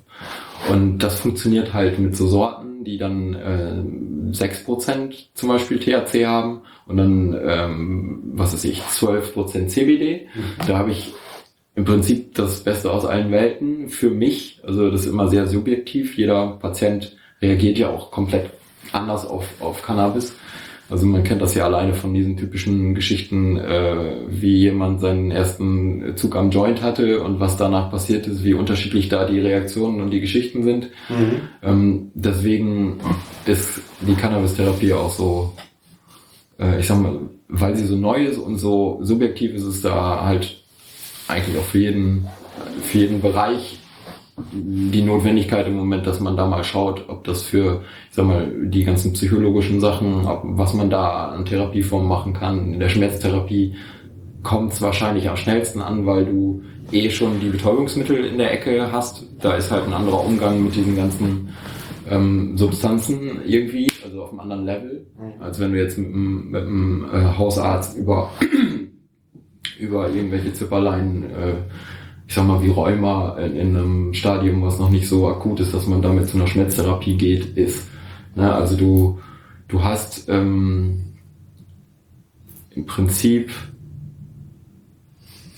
gerade so eine, so eine Stimmung bei den Ärzten, so zumindest gefühlt, dass es welche gibt, die komplett verneinen, die sagen, das ist kein, keine Therapieform, die ich mir vorstellen kann, mit einem Patienten durchzugehen. Ähm, und auf der anderen Seite hast du Leute, die sagen, ja, für das, aber für nichts anderes. Und Leute, die sagen, komm, lass uns erstmal gucken, was uns das alles bringen kann. Weil wenn man mal so in die Vergangenheit guckt, äh, die haben das ja immer schon irgendwie benutzt, wenn man so äh, Queen Elizabeth, äh, also die Mutter äh, von der aktuellen Queen sieht und sich anguckt, was die mit Cannabis zu tun hat, das äh, ist schon sehr interessant. Okay, erzähl mir. Ähm, das ist zum Beispiel eine der Figuren in der Geschichte, die ähm, dafür bekannt waren, dass sie ihre, war es die Menopause damit komplett therapiert hat für sich. Ähm, es gibt auch amerikanische Präsidenten, die mal zu den zu den äh, Groß Größtproduzenten in Amerika gehört haben ähm, und sowas. Ähm, das ist schon immer sehr verbreitet gewesen und auch die, ich sag mal, die Nutzhanf-Ecke, was man mit den Fasern machen kann. und So. Das ist ja halt alles geschichtlich sehr interessant, warum das jetzt nicht mehr bei uns in der Hausapotheke ist. Ne? Ja, ja, wenn es die Social Justice Warrior nicht gegeben hätte, ne? Ja, es ist auch so ein äh, Ding mit ähm, Opium und Cannabis gab es auch mal so ein Ding. Also wenn Opium synthetisch nicht den Vorrang gekriegt hätte damals, wäre Cannabis auch wahrscheinlich hier nicht so in die Vergessenheit gedrängt worden. Okay. Ja, das, also da gab es im Prinzip überall Überschneidungen, an, an, vor allen Dingen dann auf medizinischer Ebene. Und dann hat die WHO halt irgendwann äh, Sachen eingestuft und dann war es nicht so, dass du dann irgendwann nur noch synthetisches äh, Morphin für medizinische Zwecke nutzen durftest. Genau. Das heißt, aus den Staaten, wo vorher das Rohopium noch benutzt wurde, um hier ähm, Narkosen und, und Analgetika, äh, Anästhesie und so weiter zu fahren, das äh, war auf mal alles nicht mehr da. Hatte einfach hässliche Nebenwirkungen. Ja. Das war auch, glaube ich, nicht so richtig kalkulierbar. Ne? Ist so, also bei Cannabis ist es halt ja auch schwer, wenn du die Pflanze siehst.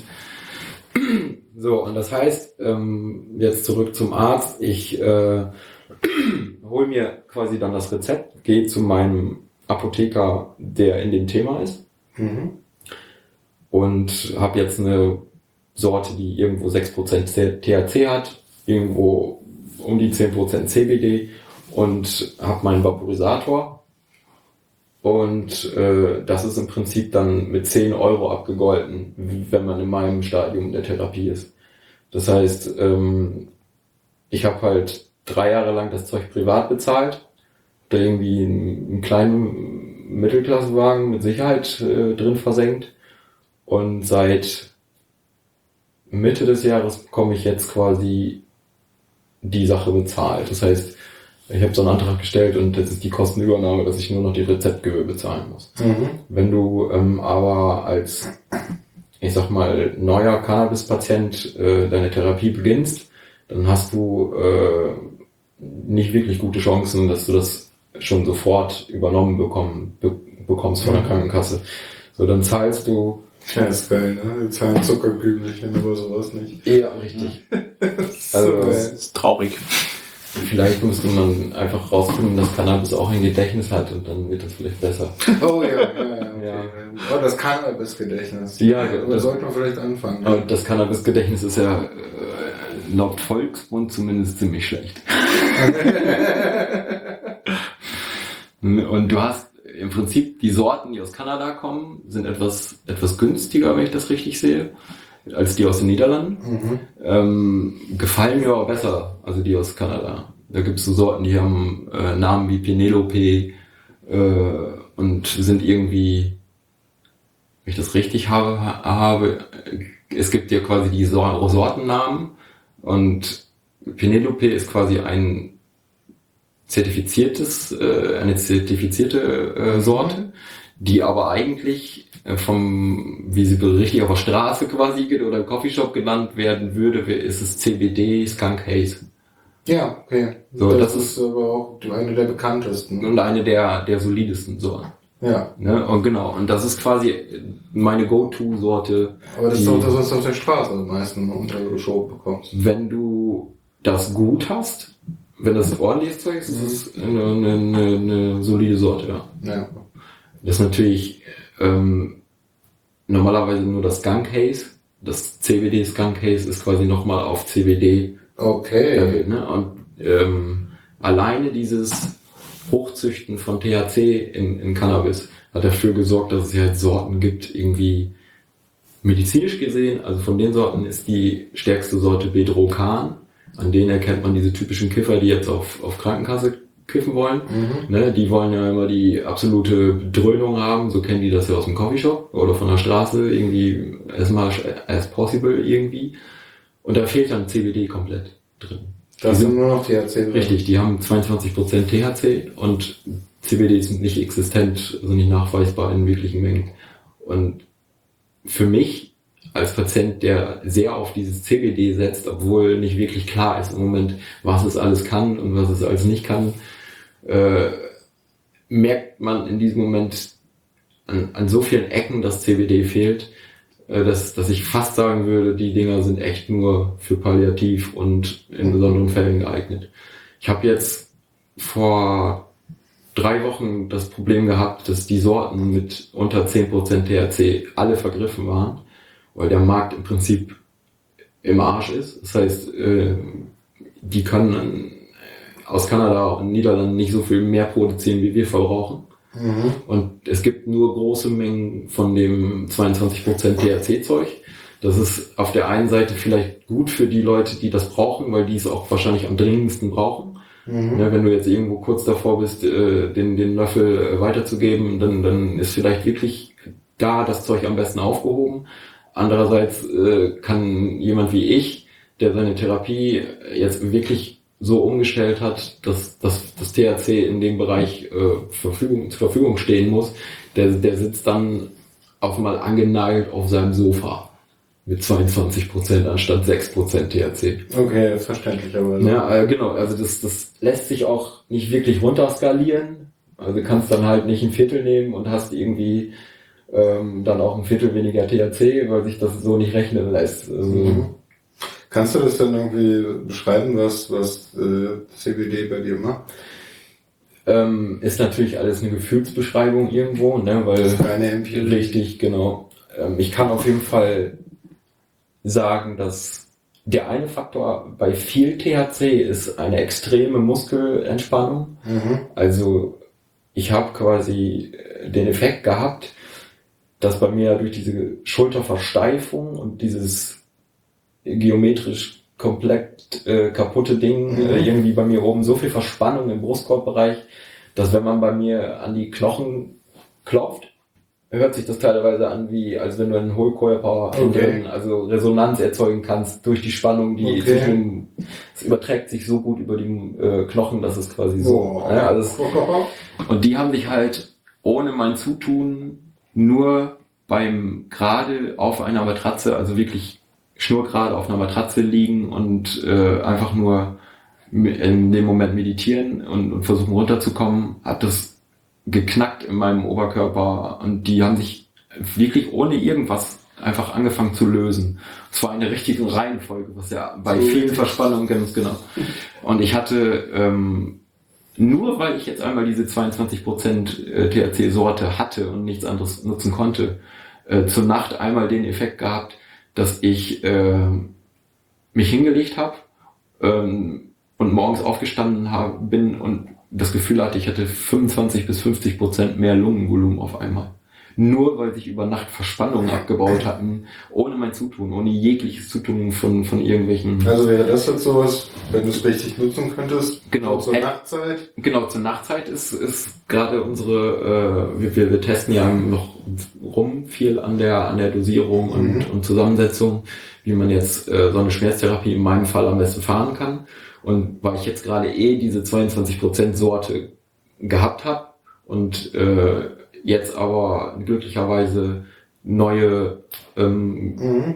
vier bis sechs ähm, Prozent Sorten zu, zurückkamen, konnte ich jetzt, äh, bevor, ähm, bevor ich jetzt mehrere Monate auf dem harten Zeug da rum, rumreite, mit dem, mit dem anderen wieder einsetzen. Das heißt, über Tag bin ich jetzt wieder auf dem Level, das ich gerne möchte. Und zur Nacht äh, ta tausche ich das dann gegen die 22% Sorte und nehme davon die Hälfte, was ich sonst über Tag an Menge äh, da nutze. Mhm. Das heißt, das lässt sich auch kombinieren und relativ Ja, ähm, sehr gut steuern, das ist halt das, was du nimmst. ne? richtig. Also der, der Vorteil ist halt, wir hatten vorhin das Anfluten und so weiter, ne? Also wie schnell Äh, das war ein Wirkstoff- Vorgespräch, ja. äh, genau, stimmt. Äh, also wir haben bei Cannabis ja mehrere Möglichkeiten, wie du das in den Körper kriegen kannst. Ja, Rauchen, Essen.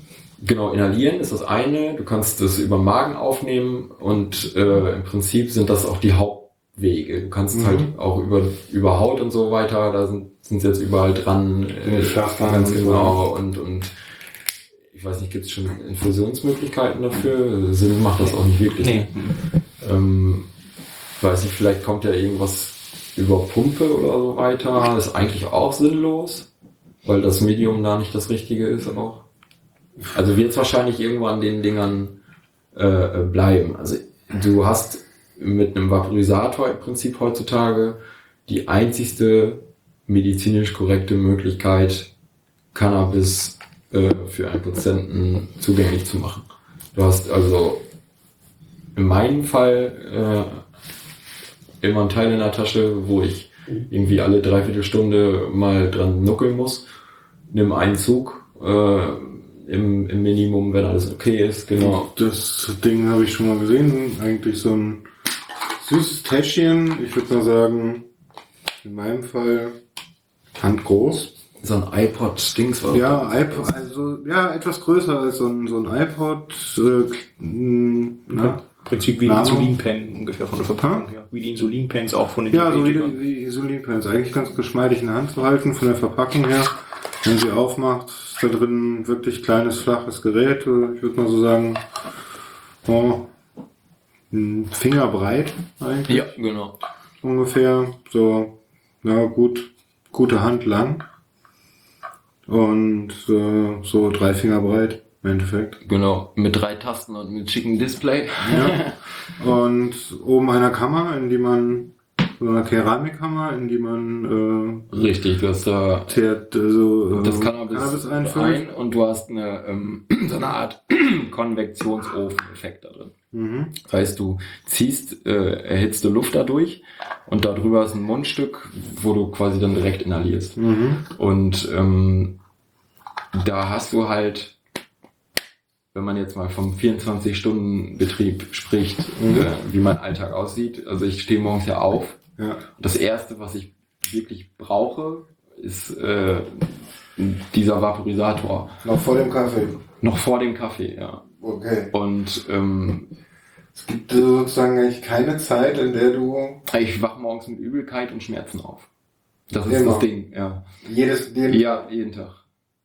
Also ich werde auch manchmal nachts wach für Übelkeit und äh, wenn wir noch ein Stück zurückgehen wollen, ich hatte auch schon eine kaputte Pumpe. Das, Oh. heißt, das sind so, also diese Pumpe ist ja direkt mit dem Nervenwasser verbunden halt und da ist ein Katheter zwischen, also ein Schlauch. Und ich hatte über ein halbes Jahr lang einen Fehler da drin in diesem Kreislauf. Wir wissen aber selbst noch nicht warum und wo. Ließ sich auch nicht irgendwie diagnostizieren mit bildgebenden Verfahren und so weiter, Kontrastmittel oder so. Man hat es nicht rausgefunden. Es war im Prinzip der Effekt, wenn ich nachts ins Bett gegangen bin und irgendwann nach Stunden endlich diesen Punkt gefunden hatte, wo ich irgendwo diesen Übergang zum Schlaf hin gekriegt habe. Ja? Dann wurde ich nach spätestens einer halben Stunde wieder mit Entzug, Schmerzen und Übelkeit so geweckt, dass ich quasi äh, amok gelaufen bin im Kopf. Oh Gott. Du weißt ja, was ein Morphinentzug ist, ne? Das ist ein Ja. Heroinentzug. Ja. Also im Prinzip. Und das, das war irgendwie über ein halbes Jahr lang so. Oh Und Gott. da habe ich dann zwischenzeitlich so nachts mit Spritzen und Tropfen in Morphin äh, gegenarbeiten müssen. Also es war bei mir sehr kompliziert. Ja, das kann man sich, äh, Genau. hört Also, sich so an. wenn man sich dagegen jetzt so einen, so einen Alltag mit Cannabis vorstellt, ist das halt die Erlösung. Also es ist sowas von einfach zu handeln im Gegensatz zu Opiaten. Also ich kann morgens, wenn ich halt aufstehe, diesen Vaporisator auf eine Temperatur einstellen zwischen 100 und, also ich glaube, er geht bis 220. Und wenn ich irgendwo bei 100, ähm, ich sag mal 170 Grad einsteige, den ein bisschen heiß werden lasse, die, die ähm, Dekarbonoxierung heißt das, tritt da, also dann wird das äh, Tetrahydrocarbonat äh, wird, wird verfügbar gemacht. Ja. Ähm, du hast es äh, im Prinzip etwas sanfter dann bei den Temperaturen, löse ich weniger aus dem Material raus. Das heißt, ich starte morgens wirklich mit so einer ganz leichten Stück für Stück, irgendwie im 5-Minuten-Takt mehrere Züge nehmen in verschiedenen äh, Dosen, sage ich jetzt mal. Ich taste mich langsam an den, an den Bereich ran, wo die Übelkeit weg ist erst. Dann habe ich so eine Basis. So vom Gefühl her weiß ich, da muss noch so viel drauf, damit ich Appetit bekomme zum Beispiel. So. Und wenn ich dann äh, Appetit bekomme, dann weiß ich, jetzt habe ich irgendwie eine halbe Stunde Zeit für Frühstück und äh, muss eigentlich auch sehen, dass ich so Sachen wie viel Zucker vermeide, äh, viel Koffein vermeide, vorher meinen Kreislauf in Schwung bringe, weil sonst bleibst du den ganzen Tag auf diesem Low-Level, weil du bist ja gerade erst aufgestanden. Das heißt, du hast noch nicht geduscht und nichts. So, dann mache ich meistens schnell Frühstück im Sinne von äh, gucken, was reingeht und dann schnell unter die Dusche. Dann hast du so, so ein, so ein, so ein dann habe ich mein Level, dann kann ich den Tag anfangen. Das heißt, ich bin fast, Weil ich kann das schon fast kalkulieren. Und das wäre damals mit, mit den Opiaten nie möglich gewesen. Also jede Nacht war so unterschiedlich. Ich war morgens so gerädert teilweise. Weil, wenn du dir vorstellst, du legst dich platt hin und beide Schultern sind im Grunde genommen komplett unterschiedlich von dem Stand, äh, in dem sie zeigen, also von der Richtung her. Du kannst nicht platt liegen, du kannst nicht links, der drauf, du kannst nicht rechts, du kannst dich aber auch nicht wirklich bewegen. Und durch diese Fixierung habe ich äh, so, so, so, ähm, ja, so, so, so, so Bereiche, in die kann ich nicht reinlangen. Also auch nicht mich bewegen in bestimmte äh, äh, Lagen und so weiter. Oder komme da nicht mehr so selbstständig so raus. Wenn ich also auf meiner rechten Schulter liege, zum Beispiel, geht das, weil die festgeschraubt ist, da kann nichts mehr passieren. Also daher kein Schmerz. Ich komme da aber nie wieder runter. Weil die ist halt, ich kann mit der anderen Schulter nicht so viel Kraft ausüben, dass ich mich da runterdrehen kann. Bein runterdrehen. Genau sowas lernt man dann. Ne? Also das ist so viel, also ich habe wahrscheinlich für jemanden, der äh, so krank ist, äh, fantastische Bauchmuskeln, weil ich halt alles mit dem Unterkörper mache. Ne? Also alles mit Schwung und, und, und Knie anheben, Schwerpunkt verlagern und, und solche Ja. Geschichten. Und das lernst du halt irgendwann wirklich zu nutzen. Und wenn ich dann äh, jetzt mit dem Cannabis quasi diese ganze Geschichte äh, mal sehe in der Nacht, ja, also dann, dann legt sich halt alles passender hin, so vom Gefühl. Aha. Was mit, mit Cannabis einfach nur ein Abdämpfen so, bis es irgendwann halbwegs erträglich wird und du Was mit irgendwie, Opiaten. Äh, genau, war ich jetzt. Du hast Ja, also mit, mit, mit Opiaten hast du halt den Effekt, dass du den Schmerz immer weiter zudecken willst, bis du an den Punkt kommst, wo du nicht nur den Schmerz, sondern auch den Patient immer weiter zudeckst vom Mhm. Kopf her. Äh, Du machst eine Atemdepressivität, die gerade zur Nacht ein Riesenproblem wird. Ne? Also dann hörst du halt schneller aufzuatmen, als wenn du über Tag äh, aktiviert wirst und mit Reizen äh, zugeballert wirst. Und wenn, wenn du jetzt mit Cannabis halt ähm, in die Nacht gehst, ist das das- das passt so dermaßen gut zusammen. Also wenn man sich überlegt, wie viele Schlafmittel ich früher hatte und und äh, so weiter und jetzt nur mit dem Cannabis in die Nacht gehe und morgens wieder aufstehe, alleine was ich an Erholung erfahre in der Nacht jetzt im Gegensatz zu vorher, das kann man sich nicht vorstellen. Also ich habe wirklich Erholung nachts. Vorher war das Kacke, das muss ich rumkriegen. Ich freue mich jetzt auf Schlaf. Okay. Ich habe vorher versucht, das so lange wie es geht rauszuzögern, damit ich möglichst müde und irgendwie wirklich abschalten in dem Moment, wenn ich irgendwann ins Bett falle. Das habe ich jetzt alles nicht mehr. Das heißt, ich kann mich jetzt wirklich erholen durch Schlafen. Das war vorher gar nicht da. Wie ist es mit der Einschlafphase? Ich hatte vorher mit diesem großen Sack voll Medikamenten immer, ähm, wenn ich ein gutes Schlafmittel hatte, schöne Einschlafzeiten, aber keine Erholung. Oder halt Also- irgendwie Koma schläfst, so mehr oder weniger. Ne? Und äh, mit, mit Cannabis habe ich jetzt eine Einschlafphase von eine gesunde, sag ich mal, bis eine Dreiviertelstunde, die echt gut ist für mich. Äh, und Podcast dann entspannen. ich, ja genau, ich habe halt jede Nacht die gleiche Geschichte. Also ich arbeite mit, mit ähm, so Ritualen. Ich fange ab, im Prinzip so zwei Schritte vor dem Zähneputzen. Das ist ein Ablauf für mich. Und äh, in dem Ablauf werde ich immer weiter bereit fürs Bett. Und es funktioniert wirklich. Das heißt, äh, ich fange an mit, äh, ich trinke noch einmal was, bevor ich Zähne putze. Dann gehe ich Zähne putzen und mache meine, meine äh, Nachttoilette sozusagen komplett. Gehe dann, bereite mein Bett vor. Sehe zu, dass meine Sachen, die ich nachts brauchen könnte, alle da sind. Also alleine so Geschichten wie, ich benutze halt meine, meine Zimmerdeckenlampe gar nicht, sondern mein, mein Handy äh, LED-Licht, weil ich brauche halt da das Licht, wo ich es halt brauche und nicht da irgendwo eine Lampe, wo ich erst hin, hinkommen muss, um den Schalter anzumachen. Das heißt, mein, mein Smartphone ist meine Lampe für, für solche Sachen. Ja, die muss da sein. Das heißt, da muss das aber auch geladen werden. Da muss ich Wasser haben. Ich muss den Vaporisator da haben, falls irgendwas Unvorhergesehenes kommt. Also ich habe manchmal Nächte, wo ich mit Übelkeit aufwache und dann steht's dir halt im Gesicht. Und das halt, da musst du, dann, dann macht man sich da, beruhigt man sich im Prinzip auf der Ebene, da hast du was, das funktioniert und das weißt du, dass das jetzt funktioniert und ich habe es noch nie gebraucht. Das heißt, alleine das da liegt, reicht mir schon aus. Und das ist halt ein Ritual. ne? Und so baue ich mir eine komplette Brücke bis zum Einschlafen. Die letzte Dreiviertelstunde ist dann komplett Trägerpunktmassage. Kennst du das? Nein, überhaupt nicht. Es gibt halt, äh, wie ich rausgefunden habe, an mir selber so Punkte, gerade im Schulterbereich, weil man bei mir ja bis auf den nackten Knochen teilweise fühlen kann, ähm, gibt es Punkte, die also die, die, die finden sich überall wieder, habe ich jetzt rausgefunden. Äh, die sind in der Akupunktur irgendwie, teilweise so Sachen, die mit Chi und sonst was sind, die haben auch diese Punkte. Also es sind irgendwo Reflexpunkte, A. Nervenzentrum? Ja, auch diese Sachen ist genau. Sagt der, der Arzt dazu? Ja, genau.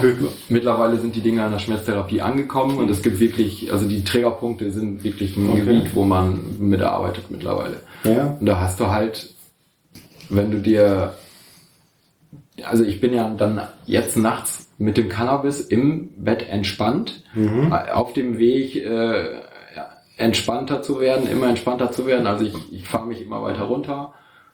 Äh, ich habe das mal gelernt als Sportschütze damals, wie man wirklich runterkommt und seinen Kreislauf runterfährt. Das heißt, Okay. auf Intensivstationen hat es bei mir immer gebimmelt, weil ich auch einfach auf 45 äh, Schläge pro Minute vom Puls runterkam durch Entspannung. Ähm, ne? Also ich habe von daher ganz gutes Rüstzeug mitgekriegt und lieg halt die Dreiviertelstunde nachts äh, vorm Schlafen nur auf dem Rücken und aktiviere diese Punkte, so dass ich im Prinzip, wenn man es mal ganz grob erklären will, richten sich dann bestimmte Muskelgruppen wieder aus. Also du kannst teilweise mit den Punkten Reflexe auslösen, die ungewollt quasi so eine Bewegung auslösen und dadurch äh, zum Beispiel, wenn eine Sehne auf eine verkehrte Ecke gerutscht ist, die wieder äh, richtig äh, ausleihen. Das knacken eben. Also, Ähnlich, bloß dass diese Knackgeschichten, also wenn es knackt, ist es eigentlich immer falsch. Sagen wir es mal so. Ja, also es sind wirklich so, scheinbar sind es ja Punkte, die man im normalen Alltag als normal gesunder Mensch immer mal aktiviert, automatisch morgens, wenn du aufstehst und dich beim Aufstehen streckst, Ja. hast du solche Punkte aktiviert und dann machst du äh, Bewegungen, die du nicht aktiv machst, richtig?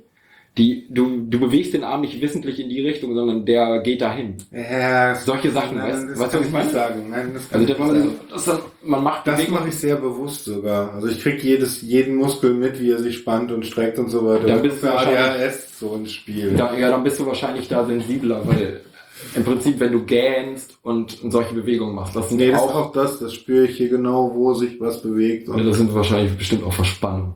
Ja? Keine Ahnung. Weil du hängst auch nur vom, vom, vom Rechner. Na, oder? nee, das Aber, aber sitzen viel am Schreibtisch? Ja, das schon. Ja, Ja, das ist mittlerweile halt- auch Steh, Stehschreibtisch und sowas. Also, Ja, da haben wir ja alle unsere Probleme. Ne? Also wenn du, wenn du irgendwie deinen Rechner immer mit hast, dann hast du halt auf jeden Fall Lendenwirbelsäule Mhm. und, und Halswirbelsäule, Schulterpartie hat, hat immer einen Knacks. Immer. Ja, ja, nee, bei mir schon, definitiv. Also ich bin, ähm, bin froh, dass ich nach einem Dreivierteljahr Schmerzen durch äh, einen Band, äh, Bandscheibenvorfall irgendwie kein Schmerzgedächtnis zurückbehalten habe. Richtig, erst da sagst du was, Schmerzgedächtnis.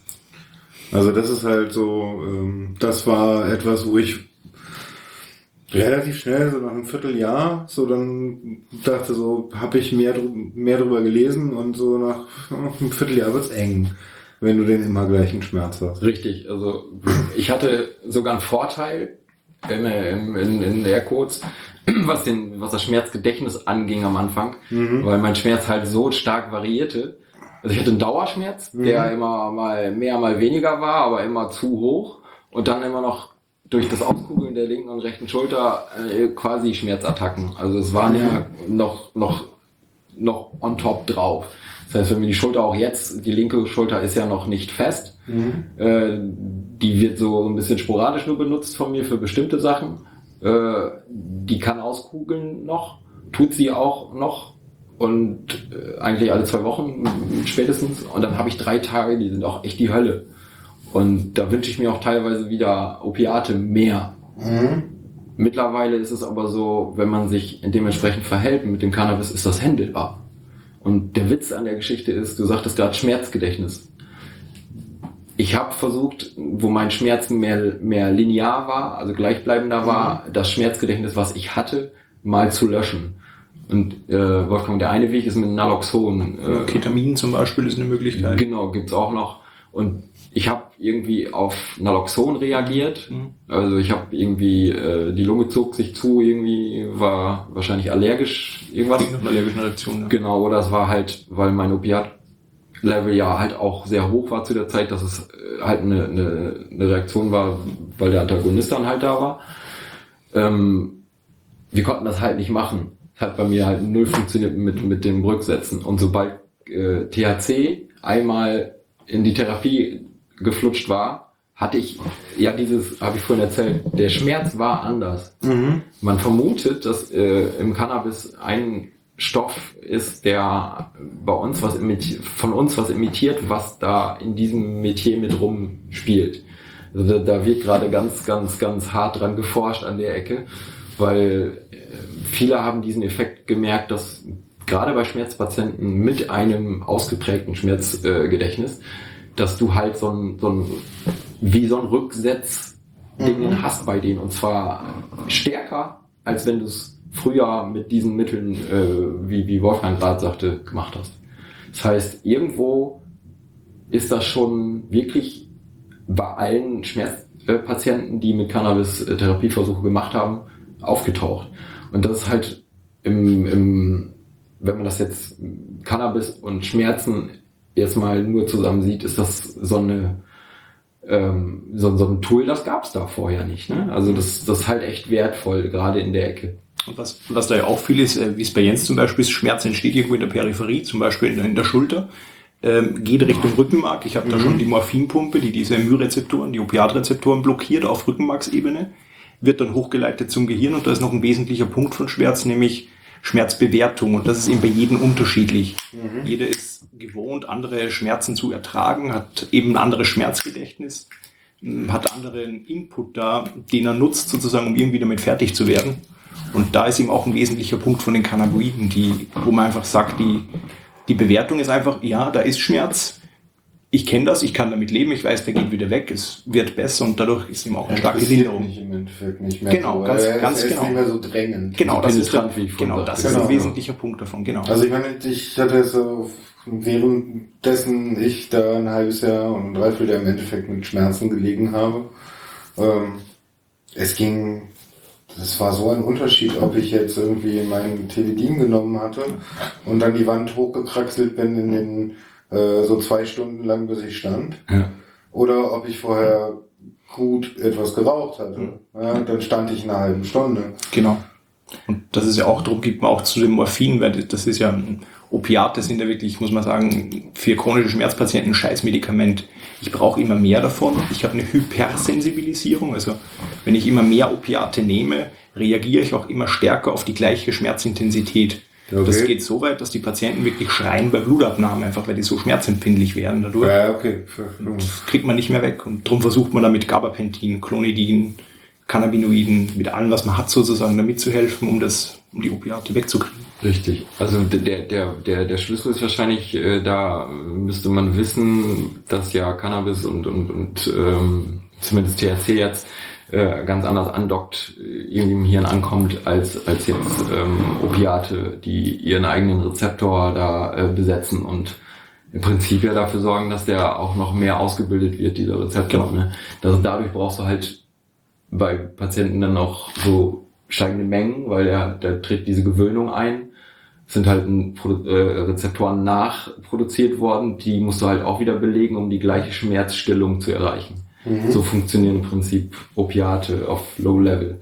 Wenn du jetzt aber äh, Cannabinoide guckst, ähm, die veranlassen eher äh, das Hirn anders zu, also von der Chemie her anders zu arbeiten so dass solche Effekte eben auftreten, die wir dann äh, beim THC ähm, in, in den größeren Mengen so richtig als als High dann empfinden. Ne? Und die einzelnen Cannabinoide unterstützen sich in noch nicht so ganz bekannter Art und Weise dann teilweise gegenseitig.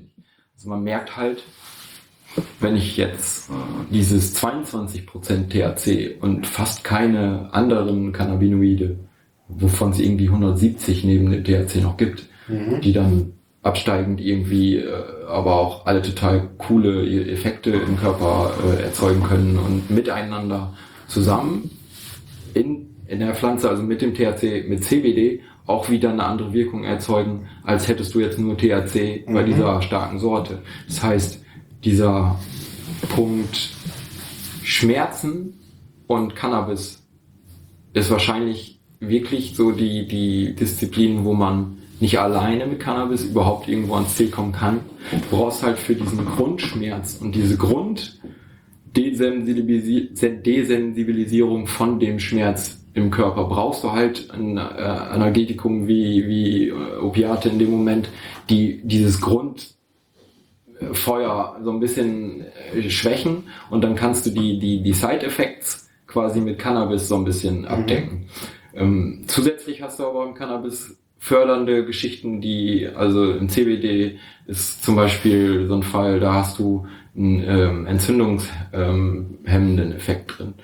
Irgendwie noch ganz frisch, aber trotzdem super interessant sind irgendwelche Petrischalenversuche, die es wohl gegeben hat. Äh, Da haben sie äh, T-Zellen, Krebszellen und CBD ähm, miteinander zusammen in eine Petrischale eben gegeben und äh, irgendwann trat der Effekt auf, dass die T-Zellen die ähm, Krebszellen wieder sehen konnten und vernichtet haben. War aber nicht bei jeder CBD-Sorte so der Fall. Also ähm, das heißt, es gibt da Abhängigkeiten, die wir noch nicht so ganz begriffen haben. Das ist also vielleicht haben wir es zu lange an die Seite gestellt, das Zeug. Das Ja, ist ja. sehr interessant, ja. Anderen Seite, was mir die ganze Zeit durch den Kopf geht, was denn historisch betrachtet. Also äh, Hanf ist eine Nutzpflanze seit Zehntausenden von Jahren. Also gehört im Endeffekt oder gehört lange Zeit bei den Menschen zur Nahrungskette dazu. Richtig. Also im Mittelalter wurde Hanf in Bier gegeben, um das Bier schmackhafter zu machen. Äh, Ja, und die ganze Pflanze wurde halt auch die ganze benutzt. Pflanze wurde benutzt, also Ja. von, von der Seilerei bis hin zu äh, Kräutern, Wenn die man, sich, daraus benutzt wurden. wenn man sich anguckt, also die Autoindustrie ist ja einer der Großabnehmer für, für Hanffasern. Also Hanf zeichnet sich quasi dadurch aus, dass es sehr lange, sehr stabile Fasern hat. Mhm. Und es gibt noch nicht mal richtige Erntemaschinen. Also das, wo wir Deutschen so richtig gut drin sind, sind ja so Erntemaschinen exportieren. So, ich sag mal, Grimme mit Kartoffelrodern oder irgendwelche äh, großen Mähdrescher-Geschichten äh, gibt's halt hier schon irgendwie immer so ein so ein äh, Drang, besonders gut zu sein. Mit Hanf gibt's aber weltweit fast nichts, was wirklich automatisch Hanf erden, also die wirklich die Fasern richtig erden kann und so. Also da, da wird halt, ist halt auch viel, viel äh, Gegenwind auf der Ebene. Also Papier aus Hanf ist halt auch irgendwie ganz geil. Also braucht man eigentlich eher als, als so Aus Holz, ja. Tannenwälder voll Klopapier, genau. Ja. Und ähm, es gibt so viele, also die, alleine die, wenn wir jetzt wieder die, die Autoindustrie mit den, was die abnehmen, packen die alles in die Armaturen. Also diese Kunststoffgeschichten haben innen drin wohl scheinbar unterstützt, sind die durch Hanffasern und so weiter. Die kriegen nicht so viel, wie die brauchen. Ja, ist Und das ist irgendwie nur, weil irgendwie Schreihälse in den 1940ern rumgerannt sind und gemeint haben, naja, ein bisschen danach, und, und gemeint haben, irgendwie, jetzt haben wir kein Alkoholverbot mehr, jetzt müssen wir was anderes verbieten. Ja, so die Ein Geschichte. bisschen bin- abverkürzt. Ja, ich bin, ich bin da, ich bin, ich habe da auch echt schon viel gekramt an der Ecke Ja. und bin halt runtergekommen auf diese Opiat äh, Mhm. WHO und da ist aber trotzdem noch ein paar Meter zu lesen. Also Mhm. so ganz bin ich noch nicht durch. Ist aber echt so verzwickt, das ist halt total bekloppt, wenn man sich das vorstellt. Also gerade über die Kriegszeit, wie hätten wir das Zeug gebrauchen können? Hätte es eigentlich in den Schützengräben abwerfen müssen. Ja, ja, oh nee, stattdessen Speed. ja, genau, Fliegerschokolade. Also von daher. Ja. Also im Prinzip, äh, wenn, wenn wir jetzt zu den Schmerzen zurückkehren, du hast mit diesem Doppelgespann, Opiat plus Cannabinoid, echt einen sehr viel größeren Raum, den du irgendwo therapeutisch bearbeiten kannst.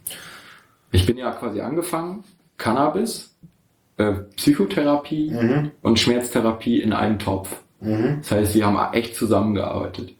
Ähm, ich hatte jetzt durch diese Pumpe auf der Opiatebene im Prinzip eine Abdeckung, wo man quasi die man als Fixwert ja ansehen kann. Meine Pumpe, die lässt sich nicht manipulieren, bringt immer das gleiche raus. Das heißt, wenn ich jetzt mit Cannabis äh, in der Therapie hoch und runter gehe vom THC-Gehalt oder die Sorten wechsle und die über einen Monat benutze und dann wirklich tä- täglich mir aufschreibe, irgendwie so Stichpunktwolken mache und wirklich versuche, wo meine Wünsche sind für die Therapie, wie komme ich am weitesten an, in die Nähe mit welchem Cannabis. Ne? Also das ist gerade das, was ich mache. Wir sind ja immer noch diesem Markt ausgesetzt, dass es keinen Cannabis aus Deutschland gibt. Das heißt, äh, ich muss immer gucken, was gibt's denn überhaupt gerade. Und wenn ich Pech habe, kriege ich halt wieder so eine 22% Sorte. Und dann musst du halt, äh, dann hast du einen Monat, der ist richtig hart. Also für mich war der eine Monat, es waren drei Wochen, aber der war richtig hart, obwohl es Cannabis war. Ja, das heißt, diese Therapie mit Cannabis, wenn ich das jemandem nicht empfehle, einfach. genau, die ist A, würde ich sagen, in der Schmerztherapie vielleicht am weitesten, vor allen Dingen weitesten akzeptiert unter den Ärzten. Äh, Und das zweite ist halt, ähm, du musst im Prinzip bei einer ernsthaften Cannabis-Therapie, bei jemandem, der noch nie mit Cannabis in Berührung gekommen ist, brauchst du jemanden, der komplett zur Seite steht und äh, am besten brauchst du sowas wie eine Psychotherapie, die begleitend wirklich mitmacht und die zusammen auch den Konsum äh, äh, austesten. Weil selbst als Arzt kannst du ja einem Patienten zwar was verschreiben, aber es ist halt nicht wie eine Tablette. Ja, das ist äh, der große Unterschied. Ne? Ich meine, du als Arzt musst dann auch dem Patienten viel, viel mehr vertrauen. Oder? Ja. Also es ist, was da immer mehr in, in als Begriff kommt, ist multimodale Schmerztherapie. Das ist eben genau das Konzept. Also ich, ich habe eine Psychotherapie, also ich schule den Patienten quasi auf vielen, vielen Ebenen und gerade Cannabis, ja, also allein was wir bis jetzt gehört haben, die unterschiedlichen Sorten, verschiedene Ja. Wirkstoffgehälter, Gehälter. Patienten reagieren vollkommen anders teilweise auf Cannabis. Es gibt welche, die bekommen eine Psychose davon, denen kann man das gar nicht geben. Also da kann wirklich viel, viel passieren und da muss echt ein richtig gutes Konzept drumherum sein, damit das so klappen kann wie bei Jens. Also das echt. Und ich brauche vor allem einen Patienten, der das wirklich kapiert. Das kann ich mit wen mit 75, der vielleicht schon eine leichte Demenz hat, kann ich das nicht mehr machen. Das ist halt, das wird echt viel, viel, viel Arbeit in allen Bereichen. Für die Psychologen, für die Ärzte, für den Patienten.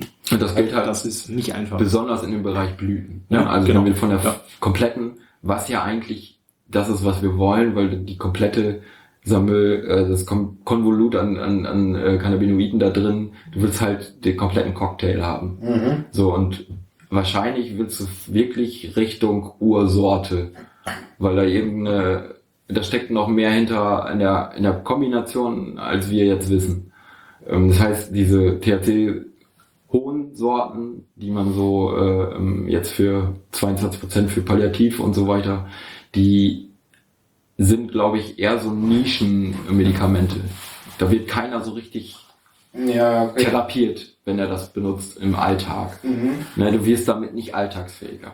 Oder du wirst damit. Ganz bestimmt nicht. Nee. Und das halt für, für, für diese Blütengeschichte echt ein schwieriger ähm, Schritt für, für den Arzt selber. Weil hast du nicht so einen Patienten, der ernsthaft mitarbeitet und ernsthaft ehrlich mit den Ärzten über die Sachen spricht, dann hast du halt einen, einen, einen Teufelskreis, äh, wo du eigentlich nur die Leute wieder abhängig machst. Ja, es kann eigentlich nur schief gehen. Ja.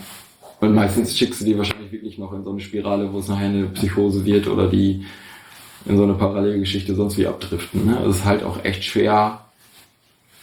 Also ich habe fast, was so Analgetika und so angeht, die, die, die fast die rote Liste durch. Auch so die Opiate und, und alles, was, was in der Ecke ist, habe ich ja alles wirklich schon auch, auch selbstständig spritzen und so weiter mit, mit Morphin macht man heute eigentlich nicht mehr. Das ging halt nur, weil ich ein ernsthafter Patient bin und ehrlich zu meinen Ärzten und ein gutes Team waren. Ne? Ja, okay. Dann, Wenn du aber jetzt guckst, äh, es gibt ja noch andere Präparate. Einmal diese Tropfen, die ich am Anfang erwähnt hatte, die gibt es halt auch als Tabletten. Und ähm, dann noch so Geschichten wie ein Spray für Kinder zum Beispiel. Ähm, und für, ich glaube, MS-Patienten nehmen das auch ganz gerne, das Sativex. Das, das sprüht man unter die Zunge. Und das wirkt halt auch dann direkt. Das funktioniert auch super, ist Okay. aber super teuer, weil es auch irgendwie ein Patent hintersteckt, damit es so wirken kann. Ähm, und es gibt eben im Moment ganz viele ähm, Präparate in Entwicklung. Also es wird zum Beispiel Tropfen mit CBD geben, jetzt demnächst, wo du von den Sorten, die es quasi auf dem Markt gibt, auch eine Liquid-Version als Tropfen nehmen kannst. Da du aber dann wirklich nur CBD mit drin, der Rest fehlt dann da auch. Ja, also das, das kann man vielleicht als äh, so Faustformel so, so gedacht nehmen, wenn du anfängst mit so einer Therapie, ist es wahrscheinlich das Sinnvollste, irgendwie erstmal mit solchen Dingen anzufangen und die, die Blüte wirklich nur ähm, nach einer bestimmten Zeit einzusetzen. Also direkt Blüten verschreiben macht fast kein, kein Arzt mehr, der wirklich Ahnung hat davon. Also meine beiden Anästhesisten, die, die verschreiben keinen neuen Patienten direkt Blüten mehr. Okay. Alleine schon um abzuschrecken, ist das, glaube ich, auch äh, für ein Jahr eine gute ähm, Maßnahme vielleicht. Also wenn man wirklich erst mit Tropfen und äh, diesen Liquids zu einem Punkt kommt, wo man merkt, der Patient kann damit umgehen. Weil du kannst damit halt die Funktionsweise und ähm, den, den Bereich, den du bei dem Patienten damit therapieren kannst, kannst du halt damit abfragen. Du kannst halt einen Proof of Concept machen, wie wirkt bei dir THC. So, und ähm, wenn das funktioniert und der Patient damit zurechtkommt, dann kannst du halt mit dem dran arbeiten, dass er das in seinem Alltag ordentlich integriert hat. Und ähm, wenn er dazu dann auch noch äh, eine, eine Gesprächstherapie hat, das reicht in vielen Fällen wahrscheinlich schon aus, dann, dann hast du im Prinzip dann den Startschuss, dass du sagen kannst, komm, jetzt fangen wir mit Blüten an. Und wenn du, haben wir die Preise vorhin schon mal bekakelt? Nee, ne?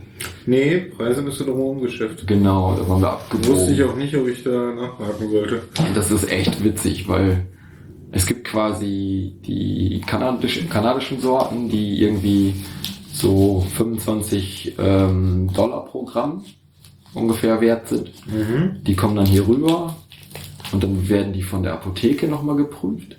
Das muss sie auch, also Wirkstoffgehalt kriege ich quasi verbrieft. Ich habe dir hier mal so eine Dose mitgebracht. Ja, ich habe schon gelesen. Wenn man hier, äh, welche haben wir denn hier? Genau, hier habe ich jetzt eine Dose von meiner Apotheke mit einem geprüften Wirkstoffgehalt von Delta 9 THC 6,3% und CBD 8%. Und da Okay. steht die Sorte noch dabei, das ist jetzt Bediol. Und so bekomme ich das quasi. Und das hier ist das Böse. Und das genau, das, das ist das starke Zeug, was quasi jetzt die, die Abendbegleitung übernimmt bei mir. Okay.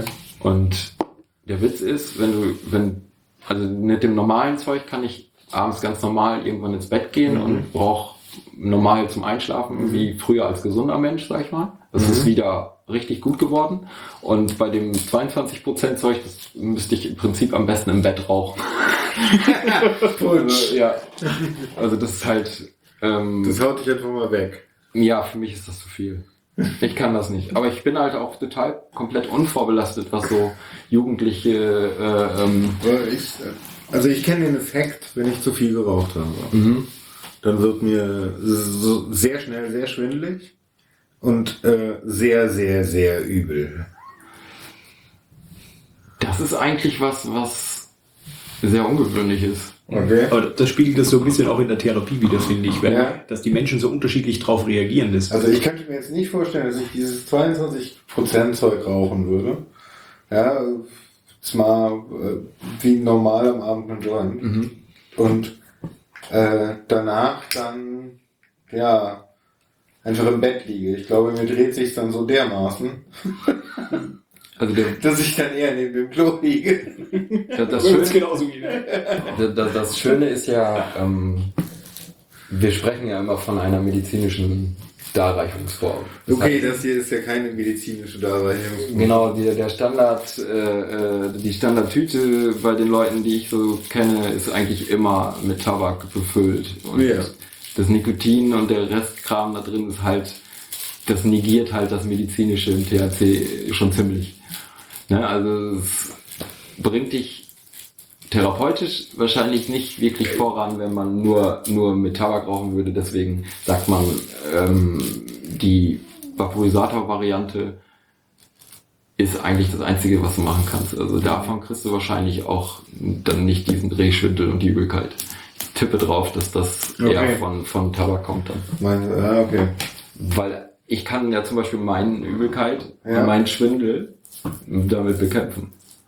Ja, genau. Ja, Ich meine, aber das spricht Ende das, was Wolfgang gerade sagte. Das ist Ja. so subjektiv teilweise. Und das Interessante ist auch, wenn man sich so die Studien ansieht, die jetzt rauskommen langsam mit, mit den ganzen Cannabis-Sachen. Ja. Die einen sagen wieder, ja, das hat total super funktioniert und die anderen sagen, nee, wir konnten nichts finden. Und wenn man da so einen Querschnitt durch alle Studien aktuell durchzieht, dann kann man eigentlich nur sagen, man kann es im Einzelfall nicht empfehlen. Also man muss wirklich sich jeden Patienten genau angucken und mit dem testen und probieren, klappt's, klappt's nicht und dann weitergehen. Richtig, also das ist wirklich so ein, so ein du brauchst halt wieder einen Arzt, der, Ja. der dich anguckt. Dann macht das aber auch Sinn. Ja, ganz genau. Also ich meine, dann macht es aber auch Sinn, dass das irgendwie so, äh, ja, dass man sich gegen Cannabis entschieden hat Ja, zu der damaligen Zeit. Ja. Weil da war es eher wichtig, dass Ärzte schnell ausgebildet werden und nicht richtig, also so viel Zeit mit dem Patienten verschwenden wie Ja. früher. Danke ans Gesundheitssystem, ja. Ja? Danke an die Politik, ja. Ja, genau. Die, die alle gut Das ist totspart. ja, ist richtig. Also da, da ist auf jeden Fall auf der Ecke ein bisschen was versäumt worden. Hm.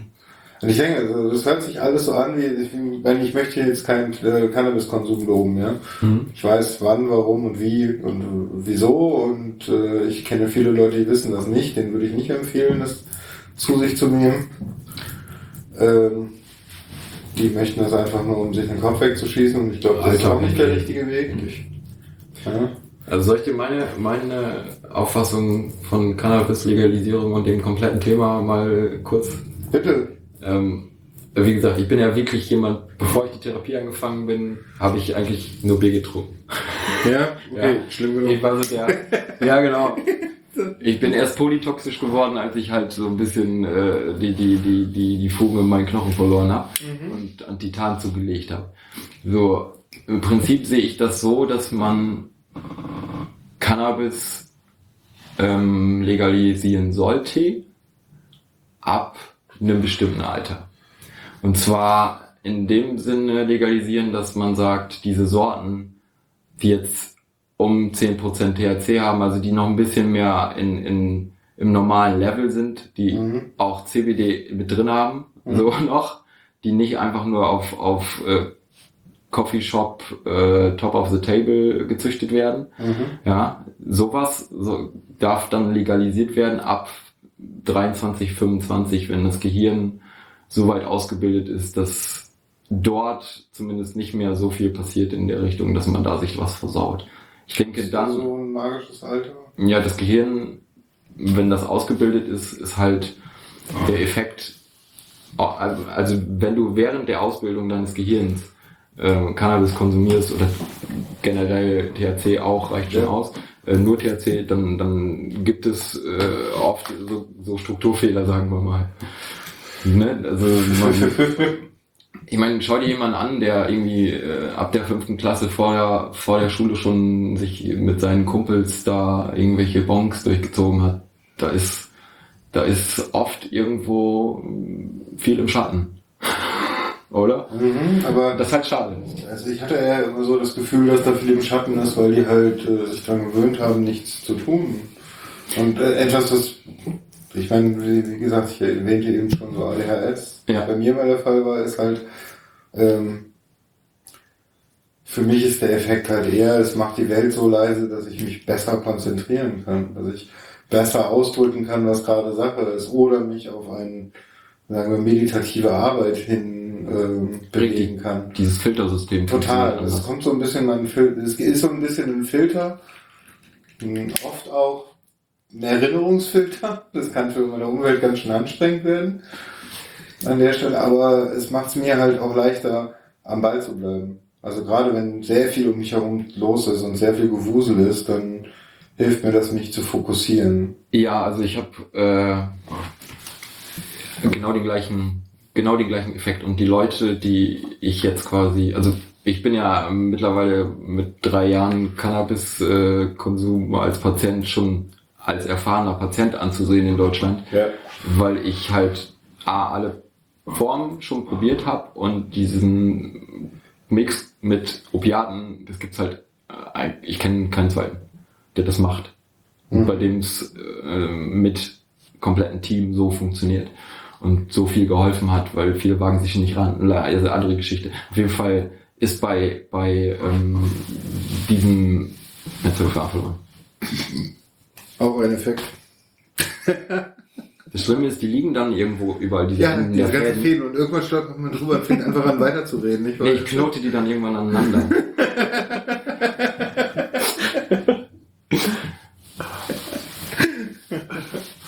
Ja, du, ähm, okay. Du hast jetzt aber, sagen wir mal, was sagtest du, 2005, 2006?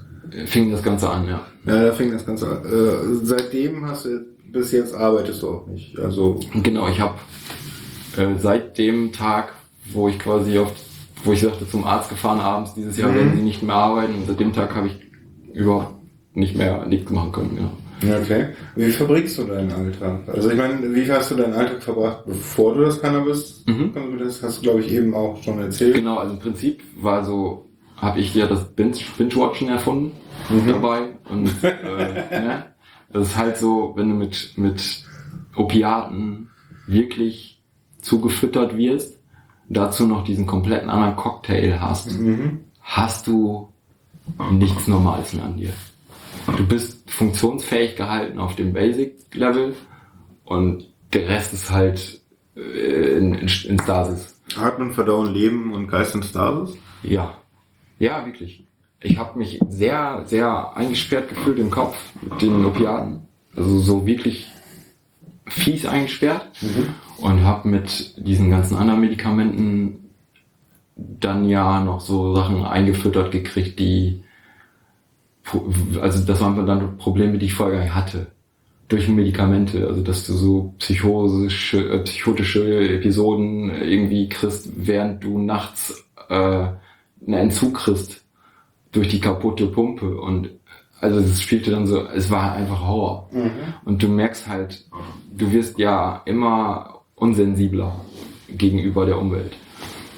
Ich war eigentlich mal jemand, der von sich so das Gefühl hatte, nicht, dass ich über den Dingen stehe, aber dass ich manchmal zumindest dort bin, um eine gute Übersicht zu kriegen. Und dann komme ich wieder zurück runter. Ja? Also ich habe mich immer ähm, so gefühlt, als hätte ich einen relativ guten Überblick und komme da deswegen gut zurecht, weil ich da, in, ich sag mal, ein bisschen besser planen kann. Also ich war sehr organisiert in einer Art und Weise, die mir nicht mehr möglich war mit Opiaten.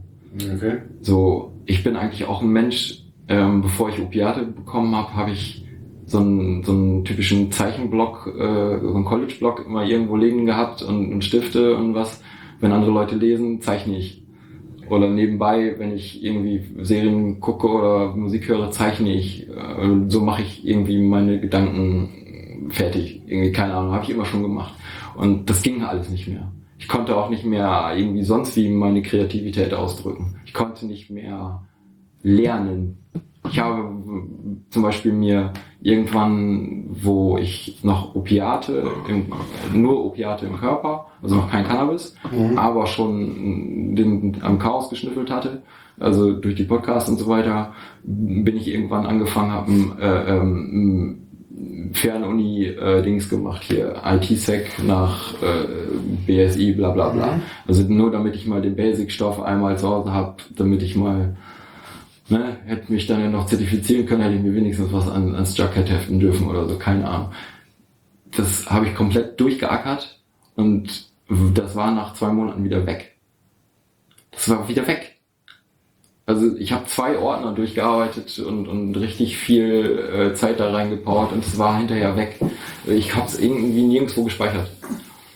Und habe das komplett Ding, Ding nochmal gemacht. Also irgendwie mit Cannabis und das hat funktioniert. Und es war total easy.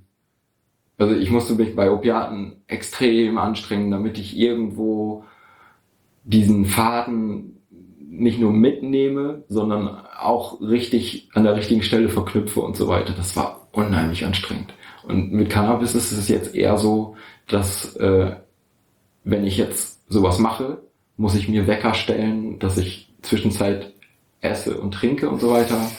Ähm, das ist was, was viele mir erzählen, die äh, ADHS und Ritalin äh. Allerdings. Genau, aber ich bin halt komplett in dem was mir andere Leute sagen, in dem Zustand, wie ich vor meiner Erkrankung war. Das heißt, ich bin ein fitter, aufmerksamer Kopf im Normalfall, mit dem man sich unterhalten kann, ohne dass man den Effekt äh, bekommt, oh, der ist aber total breit vor mir. Oder Ja. So, das hattest du mit, mit ähm, Morphin bei mir. Teilweise, wenn, wenn ich zum Beispiel abends dann die trizyklischen Antidepressive genommen habe oder so, dann gibt das nochmal so einen richtigen Kick auf die Opiate drauf und du bist nochmal richtig so, boah, zwei Minuten geht's dir dann mal so richtig anders und das ist halt auch therapietechnisch voll für den Arsch. Ne? Das ist jetzt mit Cannabis alles ein harmoni- harmonischeres, ähm, ein, ein Übergang, der wirklich weniger Mühe macht und nicht so holprig ist. Ähm, alleine wenn ich jetzt hier sitze und ich würde mir jetzt die Schulter auskugeln. Mhm. Bitte nicht. Äh, Da, da, da bra- bräuchtest du gar keine Angst vor haben, das willst du nicht mehr. Äh, Ich bin mittlerweile so schnell, dass ich auf der Hälfte merke, was passiert und kann sie wieder zurückholen. Okay. Ähm, ich habe auch schon äh, Chirurgen und, und so weiter Tipps gegeben, wie man das am schnellsten, schmerzlosesten macht und lasst diese Hollywood-Nummer auf dem Stuhl sein und so weiter. Ja, okay. Ne? Also ähm, das, da bin ich mittlerweile echt pro in solchen Geschichten. Aber das funktioniert halt mit Cannabis total toll. Also du hast einen Lebenszuwachs, äh, also von der Qualität her, also einen Zuwachs, der ist, glaube ich, mit keinem Medikament, also in dieser Konstellation mit Schmerzen, Opiaten, Cannabis, nie anders hinzukriegen als so jetzt gerade. Wie verbringst du deinen Tag jetzt? Ähm, genau, mein Tag beginnt morgens mit dieser Frühstücksgeschichte. Ja, du- nach dem, stehst jetzt unter der genau, Dusche. ich komme dann quasi danach äh, unter der Dusche weg und meistens ist der Lötkolben dann heiß. Und, und dann mache ich mir äh, meistens äh, einen Podcast an oder vielleicht vormittags erst Musik, nachmittags Podcast. Und äh, momentan, also jetzt aktuell sieht mein Alltag so aus, entweder wird irgendwas Neues gelernt, also was ich interessant finde. Das lege ich mir dann am Vorabend, gehört zu den Ritualen auf den Tisch. Also ich mache mir Gedanken, wie ich das nächsten Tag machen möchte. Ähm, oder was die meiste Zeit jetzt passiert, ich baue wahrscheinlich an irgendeinem Quadcopter rum und mache mach da meinen Kram. Also entweder ins Quadcopter, Quadcopter-Fieber gefallen. ja vor allen Dingen, äh, man kann die Dinger ja äh, mittlerweile ziemlich geil bauen, so mit First-Person-View und äh, einer HD-Cam obendrauf und kann so akrobatische Flugstile machen. Das ist dann mittlerweile sogar ein, Stück meiner Therapie geworden. Also Okay. man hat da auch außerkörperliche Erfahrung. Außer körperliche Ja, ohne, Erfahrung. sogar ohne, dass jetzt meine Medikamente involviert sein müssten. der, ja, der Witz ist halt, Schön. Der, der, der Witz ist halt, du hast äh, einen Quadcopter mit vier Motoren, vier Propellern oben drauf Ja. ähm, und du hast eine Fernbedienung, die man so kennt, so von ferngesteuerten Autos von früher oder, oder so Modellbau Mhm. mit zwei, zwei so Joysticks und so und ähm, dann habe ich noch eine Videobrille, die so ähnlich aufgebaut ist, wie man heute so VR-Bilden kennt, mit Mhm. zwei getrennten äh, Bildschirmen pro Auge, mehr oder weniger. Allerdings bei mir jetzt nicht im, im, im, als Stereobild, also wirklich, ähm, dass es quasi zwei, zwei aus einem anderen Winkel aufgenommene Bilder sind, sondern eher so ein, ähm, ich habe dann das Gefühl, dass ich so ein 42 Zoll Fernseher vor meiner Nase habe, irgendwie im Abstand von einem halben Meter. Ja, das kenne ich. Ne, genau. Und äh, dann habe ich halt eine, eine, eine kleine Cam auf Ja. dem Teil, der mit einer eigenen Videostrecke direkt auf die Brille was wirft. Also ein Live-Bild. Ähm, und obendrauf eine GoPro, die das Ganze dann, wenn ich möchte, noch in HD irgendwie äh, Filmt. Genau. Und also du kennst doch so typische Drohnen, so, so für, für Video- und Filmaufnahmen, die sind immer ausgerichtet äh, am, am Horizont, also die sind immer ausgelevelt. Und wenn du die nach links und rechts rollst oder neigst sozusagen, dann, dann, dann gehen die danach genau wieder in diese, diese ausgeleviert, Form, genau in diese Horizon-Stellung rein. Und es gibt halt da auch schöne Open Source Projekte und man fliegt im Endeffekt ohne diese Funktion. Das heißt, du machst das alles selber. hast dadurch aber die Möglichkeit auch so Sachen wie Flips und Loopings und irgendwelche äh, total abgefahrenen Figuren zu fliegen. Und du fliegst halt, wenn du möchtest, auch an dir vorbei, siehst dich durch Ja, die das- Brille gleichzeitig. Und das ist halt dieser Effekt, wenn man, weil man so fokussiert ist in der Zeit auf dieses Ding, ist in dieser Zeit bei mir alles an Schmerz weg. Habe ich noch nie gehabt. Okay. Also ich kann es auch nicht hundertprozentig Solange du in erklären. Drohne bist, sozusagen. Genau, also mein Akku reicht ungefähr für vier Minuten, wenn ich den ordentlich äh, in den Hinter trete. Ja, Ähm, und in der Zeit habe ich nicht einen Funken Schmerzen. Okay. Also ist nicht so, dass ich nichts merke. Wenn es kalt ist oder heiß ist, merke ich das schon. Also ich Mhm. habe schon äh, ähm, Sensorwerte bei mir im Kopf von mir, aber Schmerz ist weg komplett. Hunger ist dann weg komplett.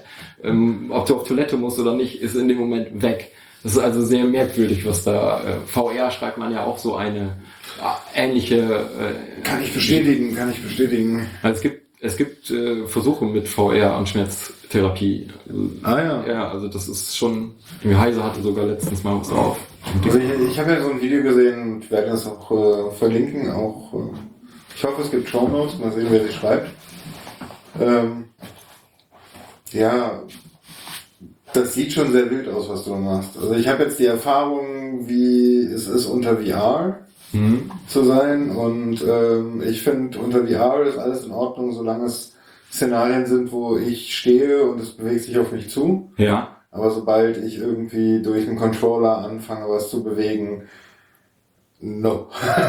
Also das ist vorbei. Das letzte Mal habe ich hier gesessen und habe sechs Stunden, äh, war mir schlecht und übel von zehn Minuten äh, Fallout VR spielen. Also es war echt heftig. ist Fallout schon sowas, was mit diesem Transporter-Move funktioniert? Ja, ja, Oder das ist eher, nee, eher das, also man kann dort diesen Transporter machen, das ist auch nicht ganz so schlimm. Aha. Aber das ist eher auch so eine Steuerung, wo du dann dich über das D-Pad einfach nach vorne, hinten, Ach rechts so. und links bewegst. Ja. Und dann kannst du dann auch diesen Strafe-Effekt machen. Ja, ja. Und dann war vorbei. Ja. Also Todeskralle, Strafe-Effekt. Ja, vorbei. Ich kann. Das ist, äh, Wolfgang, du hast doch letztens irgendwie auch extrem lange gespielt, oder? Ja, Elite Dangerous, ich glaube, das längste waren so neun Stunden durchgehen. Ja. Boah, bitte. Ja, wirklich, Neun ohne- Stunden ohne Brille abnehmen. Brille. Alter, einmal essen, Respekt, Chapeau. Einmal essen, oder was hast du gesagt? Ja, genau, ja, das ist genau das Gleiche. Das vergisst das einfach. Es geht dann einfach immer so weiter und du hast gesessen, oder? ja, gesessen, Okay. klar, ja, Also nicht genau. Das, aber es ist halt auch kommt drauf an. Also ist ein Weltraum, also ein Science-Fiction-Spiel. Solange man in den Weltraum rumfliegt, ist das für mich auch okay. Aber sobald es auf den Planeten runtergeht und man diesen Buggy rausholt, ist bei mir auch vorbei. Mir wäre auch kotzübel, ich muss dann aufhören. Ja. Ist irgendwie was hat das mit Fixpunkten und Ja, genau. Ja. Man kann auch, Also- gibt ein paar Tricks schon, dass man den Horizont fixieren kann bei den Spielen und so, dass das ein bisschen leichter ist. Aber es gibt auch welche, die halten das überhaupt nicht aus. Ich, ich gehöre eher zu der Kategorie, halte das nicht aus. Und wenn ich mir dann, also dieses Video, was ich gesehen habe von dir, wo Ja. so Flips drin sind, die sind ja so Nanosekunden schnell Ja. im Endeffekt. Also da sind vielleicht vier, fünf, sechs Bilder, die dieser Flip dauert. Ja, sich. wenn überhaupt. Ey, ich, wenn ich mir vorstelle, das hätte ich jetzt auf einer Videobrille vor mir, ich würde da wie du in so einem Stuhl sitzen, ähm, ich glaube, ich würde instantan im Strahl kotzen. Das, das äh, ist auch der Effekt, den viele ja beim, beim Schauen haben. Also Es gibt halt äh, Leute, die die Dinger fliegen, also äh, was ich, wenn man auf YouTube mal so Leute sucht äh, und guckt nach äh, FPV Freestyle und dann da findest du irgendwie als erstes so einen Typ mit dem Schnäuzer, der irgendwie in Amerika dafür bekannt wurde, dass er halt so technisch fliegt. Also das heißt, der macht auch so einen Viertelflip nach rechts, dann Viertelflip nach vorne, Viertelflip dann von da aus gesehen auf die andere Seite wieder zurück und wieder ein Rückwärtsflip, sodass er quasi einen ganzen Flip zusammenbaut aus vier Ebenen, der dann dafür sorgt, dass er im Endeffekt wieder dahin guckt, wo er herkommt. Okay. Weißt du so, oder der, der ist halt super äh, flink immer um Ecken und, und Dings und du kannst nur das Gleichgewicht für dich behalten, also dass dir nicht übel wird, wenn du weißt, worauf er achtet. Das heißt, im Prinzip, wenn du fliegst, machst du nur Korrekturen. Wenn du, wenn du äh, fliegen kannst zumindest. Ne? Das machst du ja beim, beim echten Fliegen auch. Ne? Du korrigierst ja, du machst ja nicht so extreme Moves im Prinzip. So, und das heißt, dass du ja immer von Punkt zu Punkt fliegst. Das heißt, du gleichst immer ein bisschen was an. So, und es gibt Leute, die fliegen halt immer auf irgendwie Löcher zu oder ganz knapp an Sachen vorbei. Und wenn man die Leute kennt, dann siehst du halt, ah, der will da durch gleich und dann hast du es im Kopf anders verarbeitet. Ich denke, sowas ist was bei VR auch. Man braucht da irgendwo ein Referenzding, dass es sich wirklich echter anfühlt. Ansonsten sind es halt diese Diskrepanz zwischen Gleichgewichtsorgan und, und dem, was dein Auge dir äh, per Gehirn sagt und dann ist so, uh, Also ich dachte ja irgendwie, dass irgend so ein bisschen was damit zu tun hat, als du das gerade erzählt hast, dass du ja weißt, was du gleich tust. Ja, und dass du dann, dass du deshalb schon weißt, okay, ähm, bei diesen paar Nanosekunden, die das da sind, die dieser Flip dauert, einfach nicht drauf achten. Ist auch so, Blur, genau. Blur Picture. Ich, im Prinzip, wenn ich, wenn ich, wenn ich so ein, ähm, was ich, ich fliege irgendwie geradeaus und mache dann so einen Flip, wo ich in, nachher in Wirklichkeit ja nicht weiß, wo ich hingucke. Ja, dann äh, weiß ich, okay, ich kann mich jetzt in dem Zeitbereich, also in dem Abschnitt, wo der Flip läuft oder wo dieser Move irgendwie was macht, kann ich mich darauf einstellen, möglichst gut vorbereitet zu sein für das Auffangen und die quasi Korrektur für den nächsten, für den nächsten Abschnitt äh, einzugeben. Das ist quasi dieser Ablauf, den du dann machst. So, und bei mir ist halt Übelkeit komplett nicht involviert. Ich weiß es nicht. Ich habe das noch nie gehabt, auch vorher noch nie. Aber das ist vielleicht so ein Sportschützen-Ding. Also ich war halt als Zwölfjähriger äh, so Sachen wie Landeskader und so ein Quatsch. Also ich habe wirklich mit zwölf anderen tagelang auf dem Boden gelegen und wir haben alle die Höchstzahl, Ringzahl auf dieser Scheibe, auf die wir geschossen haben, treffen müssen. Und wenn einer nicht getroffen hat, dann müssen wir halt alle nochmal. Also wir haben schon hart, aber wir wollten es auch. Es hat uns Spaß gemacht. So richtig hatten Mentaltrainer dabei und alles sowas. Das war genial. Und da habe ich halt so ein paar Tricks, die mir A bei der Geschichte mit, mit den Schmerzen geholfen hat. Also so Sachen, dass man auf seinen, in seinen Körper horchen kann und irgendwie mit sich selbst zurechtkommt und so weiter. Das hat mir schon viel geholfen, fokussiert sein zu können und so weiter. Und ähm, ich denke auch dieses, ähm, dass du weißt, was du aushalten kannst. Ne? Also ich habe halt als, als junger äh, Jugendlicher quasi schon mich an einige Grenzen getrieben aus, aus Lust und, und Spaß, die mir nachher äh, einfach, die ich, die ich nachher zwar nochmal übergehen musste, aber wo ich wusste, bis dahin kann ich.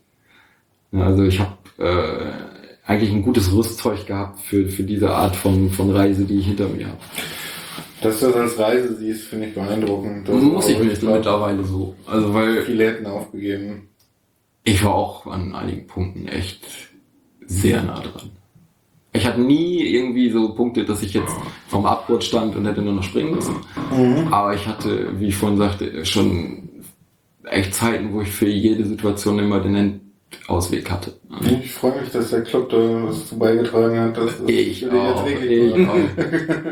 Und das ist halt so Energie von da, dann das Cannabis, die mich dann jetzt so zu Sachen treiben, wie äh, dass man mit den, mit den Ärzten, die ich jetzt habe, wirklich therapeutisch auf dem Thema fast noch Forschung machen kann. Ja? Ähm, wo ich mich manchmal ärgere, warum schreibe ich das nicht noch besser auf?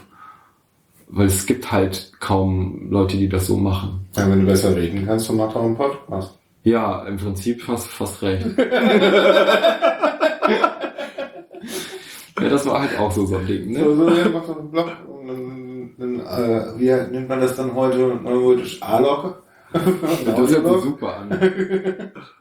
Ich habe ich hab sogar ein paar äh, Podcasts gefunden. Also es hat sich schon mal jemand die Mühe gemacht und vor anderthalb Jahren damit angefangen. Und das ist jemand aus der Pflege, ein, ein junger Mann, wenn ich das richtig habe, und der war gar nicht schlecht. Also fehlen ein paar Hintergrundwissensecken, äh, aber das Gros war schon gar nicht schlecht. Ja. Aber der hat halt irgendwann aufgehört, bevor es richtig interessant wurde. Ja, das geht vielen Podcasts Ja. so. Der hier wäre auch Leider. transportiert, zum Glück nicht. Ja, viele kann man ja auch gut wiederbeleben. ja, ja, gut, also bei mir war es so zwei Jahre Pause und dann bin ich wieder dazugekommen. Ja, man muss auch die Muße dafür haben, Mhm. oder? Also Ja, ja Ähm, kommt doch drauf an. diese, diese Lebensphasen, die müssen ja auch mal irgendwann abgerechnet werden erst, ne? Also man braucht ja auch seine Zeit. Strich drunter, ne? Genau. Und ich sag mal jetzt, so das, das Kind von Chaos und Cannabis ist im Prinzip jetzt bei mir so eine Idee, Das, ähm, wir sprachen ja von, von dem Vaporisator Mhm. und von der Schwierigkeit für Leute ohne Hintergrundwissen in dem Bereich, wie benutze ich Cannabisblüten äh, ordentlich und mit dem Arzt zusammen, so dass das Hand in Hand gehen kann. Dann hatte ich halt so die fixe Idee, äh, weil Hardware irgendwie immer schon so, so ein bisschen mein Ding war. Man könnte eigentlich sowas schön in Open Hardware machen. Also einen schönen Vaporisator, der auch mobil nutzbar wäre und leicht zu reinigen ist. Und daneben dann ähm, noch ein Zweitgerät, wo du quasi es oben die, die Apothekenware einfüllen kannst und dann durch ein User Interface, lass es Zahlen sein oder man tippt wirklich irgendwelche Modes ein, das, was der Arzt dann sagt, quasi so umzusetzen, so dass du dann nachher portioniert, abgewogen deine, deine äh, Becherchen hast oder Kartuschen, die du quasi in den Vaporisator rüber wechseln kannst. Und zwar so, dass man es wirklich leicht gut reinigen kann und dass es halt medizinisch zertifiziert wird. Weil es gibt im Moment genau zwei zugelassene Vaporisatoren. Und das ist nicht mal so, dass die besonders gut sind oder so. Die sind bloß besonders teuer. Und das eine ist halt ein Tischgerät, das für mich nicht in Frage kommt, weil meine Mengen gering sind. Ja. Und äh, dieser ähm, mobile, den es gibt, der ist halt, kostet ihn 350 Euro und ist auch von den Mengen nicht passend, kannst die Temperatur nicht so einstellen. Und du benutzt? Ich benutze jetzt so ein Airvape. XS heißt das Ding. Äh, das Coole an dem Teil ist, ähm, wenn ich das befülle, reicht das für den kompletten Vormittag, die erste Runde. Und ist so schnell heiß, also unter 30 Sekunden ist der von Taschentemperatur auf, auf 220 Grad, wenn man möchte. Ähm, hat einen Akku, ähm, die, die, die, die Elektronik drin hat irgendwie lebenslang Garantie. Kostet irgendwie die Hälfte von so einem, von so einem äh, Volcano oder diesen mobilen aus der Apotheke. Ähm, und funktioniert halt äh, wesentlich besser. Also für meinen Fall zumindest. Ne? Ich brauche halt was Flexibles, was schnell ist. Und also ich kann den in der Tasche anstecken, der vibriert, wenn er heiß ist. Dann hole ich den aus seiner Geruch äh, blockierenden Dose sozusagen, zieh dran, dann stecke ich den wieder rein und mach den aus und das war es erstmal für eine Dreiviertelstunde, wenn ich irgendwo äh, zugange bin. Ne? Wenn ich dann aber draußen bin, äh, kann auch mal, äh, ich sag mal, so ein Waldspaziergang, da kommt dann doch irgendwann der alte Raucher durch. Und dann äh, gibt's dann doch mal die Genusstüte im Wald. Ne? Also das habe aber sonst quasi Zigaretten komplett aufgehört. Also es ist auch da noch gut gewesen, sag ich mal. Verstehe. Also im Prinzip haben wir ähm, so einen kompletten zwölf Jahres äh, Kompaktabriss jetzt gemacht. Ja, so ziemlich. Ob man den verfolgen kann? mal gucken, also mal gucken, wie verschwurbelt das ist. Vielleicht muss man einen geraucht haben, um es zu verstehen. Ich denke, wir haben ein paar Enden lose liegen lassen. Vielleicht muss man die nochmal nachverknüpfen. Ja, kann man ja dann schauen. Also Gerne, Feedback gerne erwünscht. Äh, schreibt Kommentare in äh, den Blog oder iTunes-Kommentare. Aber das wäre übrigens toll, ein paar iTunes-Sterne würden dem Sendungsbewusstsein echt gut tun. Weil Das kriegt man, glaube ich, hin. Ich glaube auch. Also Leute, die den, ich weiß nicht, was du für einen Titel gibst, aber die da schon Sterne sind, die sollen dir auch welche geben. Ja, also ich bin jetzt gerade so ein bisschen im Schwanken zwischen äh, einfach nur dein Name, Cannabis-Patient oder ähm, immer high. Ich bin ja gar nicht high immer. Das ist ja der Witz. Eigentlich nie. Selbst mit, also ich habe ja von erzählt, dass ich diese hohen Morphindosen hatte. Selbst da habe ich nie, ich war nie high. Wie definierst du denn high an der Stelle? High setzt voraus, dass du vorher diesen Kick gehabt hast. Findest du? Mm, So sieht man es zumindest, ja. Ja, okay. Es ist so, glaube ich, so definiert auch, ne? Also ohne Anfluten und Kick und diesen kompletten, im Prinzip für einen Straßenkonsumenten äh, erwünschten Effekt hat man dieses High nicht wirklich. Was du aber auch so beschreiben kannst und was ich quasi für, wenn ich jetzt mit neuen Patienten zum Beispiel Mhm. rede, die mich nach Rat fragen, dann ähm, beschreibst du das ja anders. Weil das High sagt eben nichts aus. du kannst die Effekte auch alle einzeln beschreiben. Also, dass du Mhm. halt schläfriger wirst, müder wirst, Mhm. äh, aktiver wirst äh, oder sonst wie, ja. Und für mich ist halt das Ziel, wirklich unter dieser Grenze zu bleiben. Okay. Und verstehe. abends zum Schlafen nutze ich die bewusst aus. Das ist quasi so das Ding. Und das funktioniert genial. Also würdest du nicht sagen, ständig doof. Nee. Also, da, ich glaube, wenn Cannabis vor, äh, vor vier, vier, fünf Jahren zu der Hochzeit mit meinen Riesendosen, wenn das da so von der Menge dazugekommen wäre, wie es jetzt ist, Mhm. dann auf jeden Fall.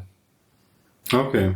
Das wäre dann so richtig extrem Mischkonsum gewesen, der von beiden Lagern aber auch dann schon vom Potenzial einen ordentlichen, äh, wenn man das so will, High äh, mit, mitbringt. So, ne? Mhm. Und jetzt ist es eher wirklich die Untergrenze von beiden, was ich nutze.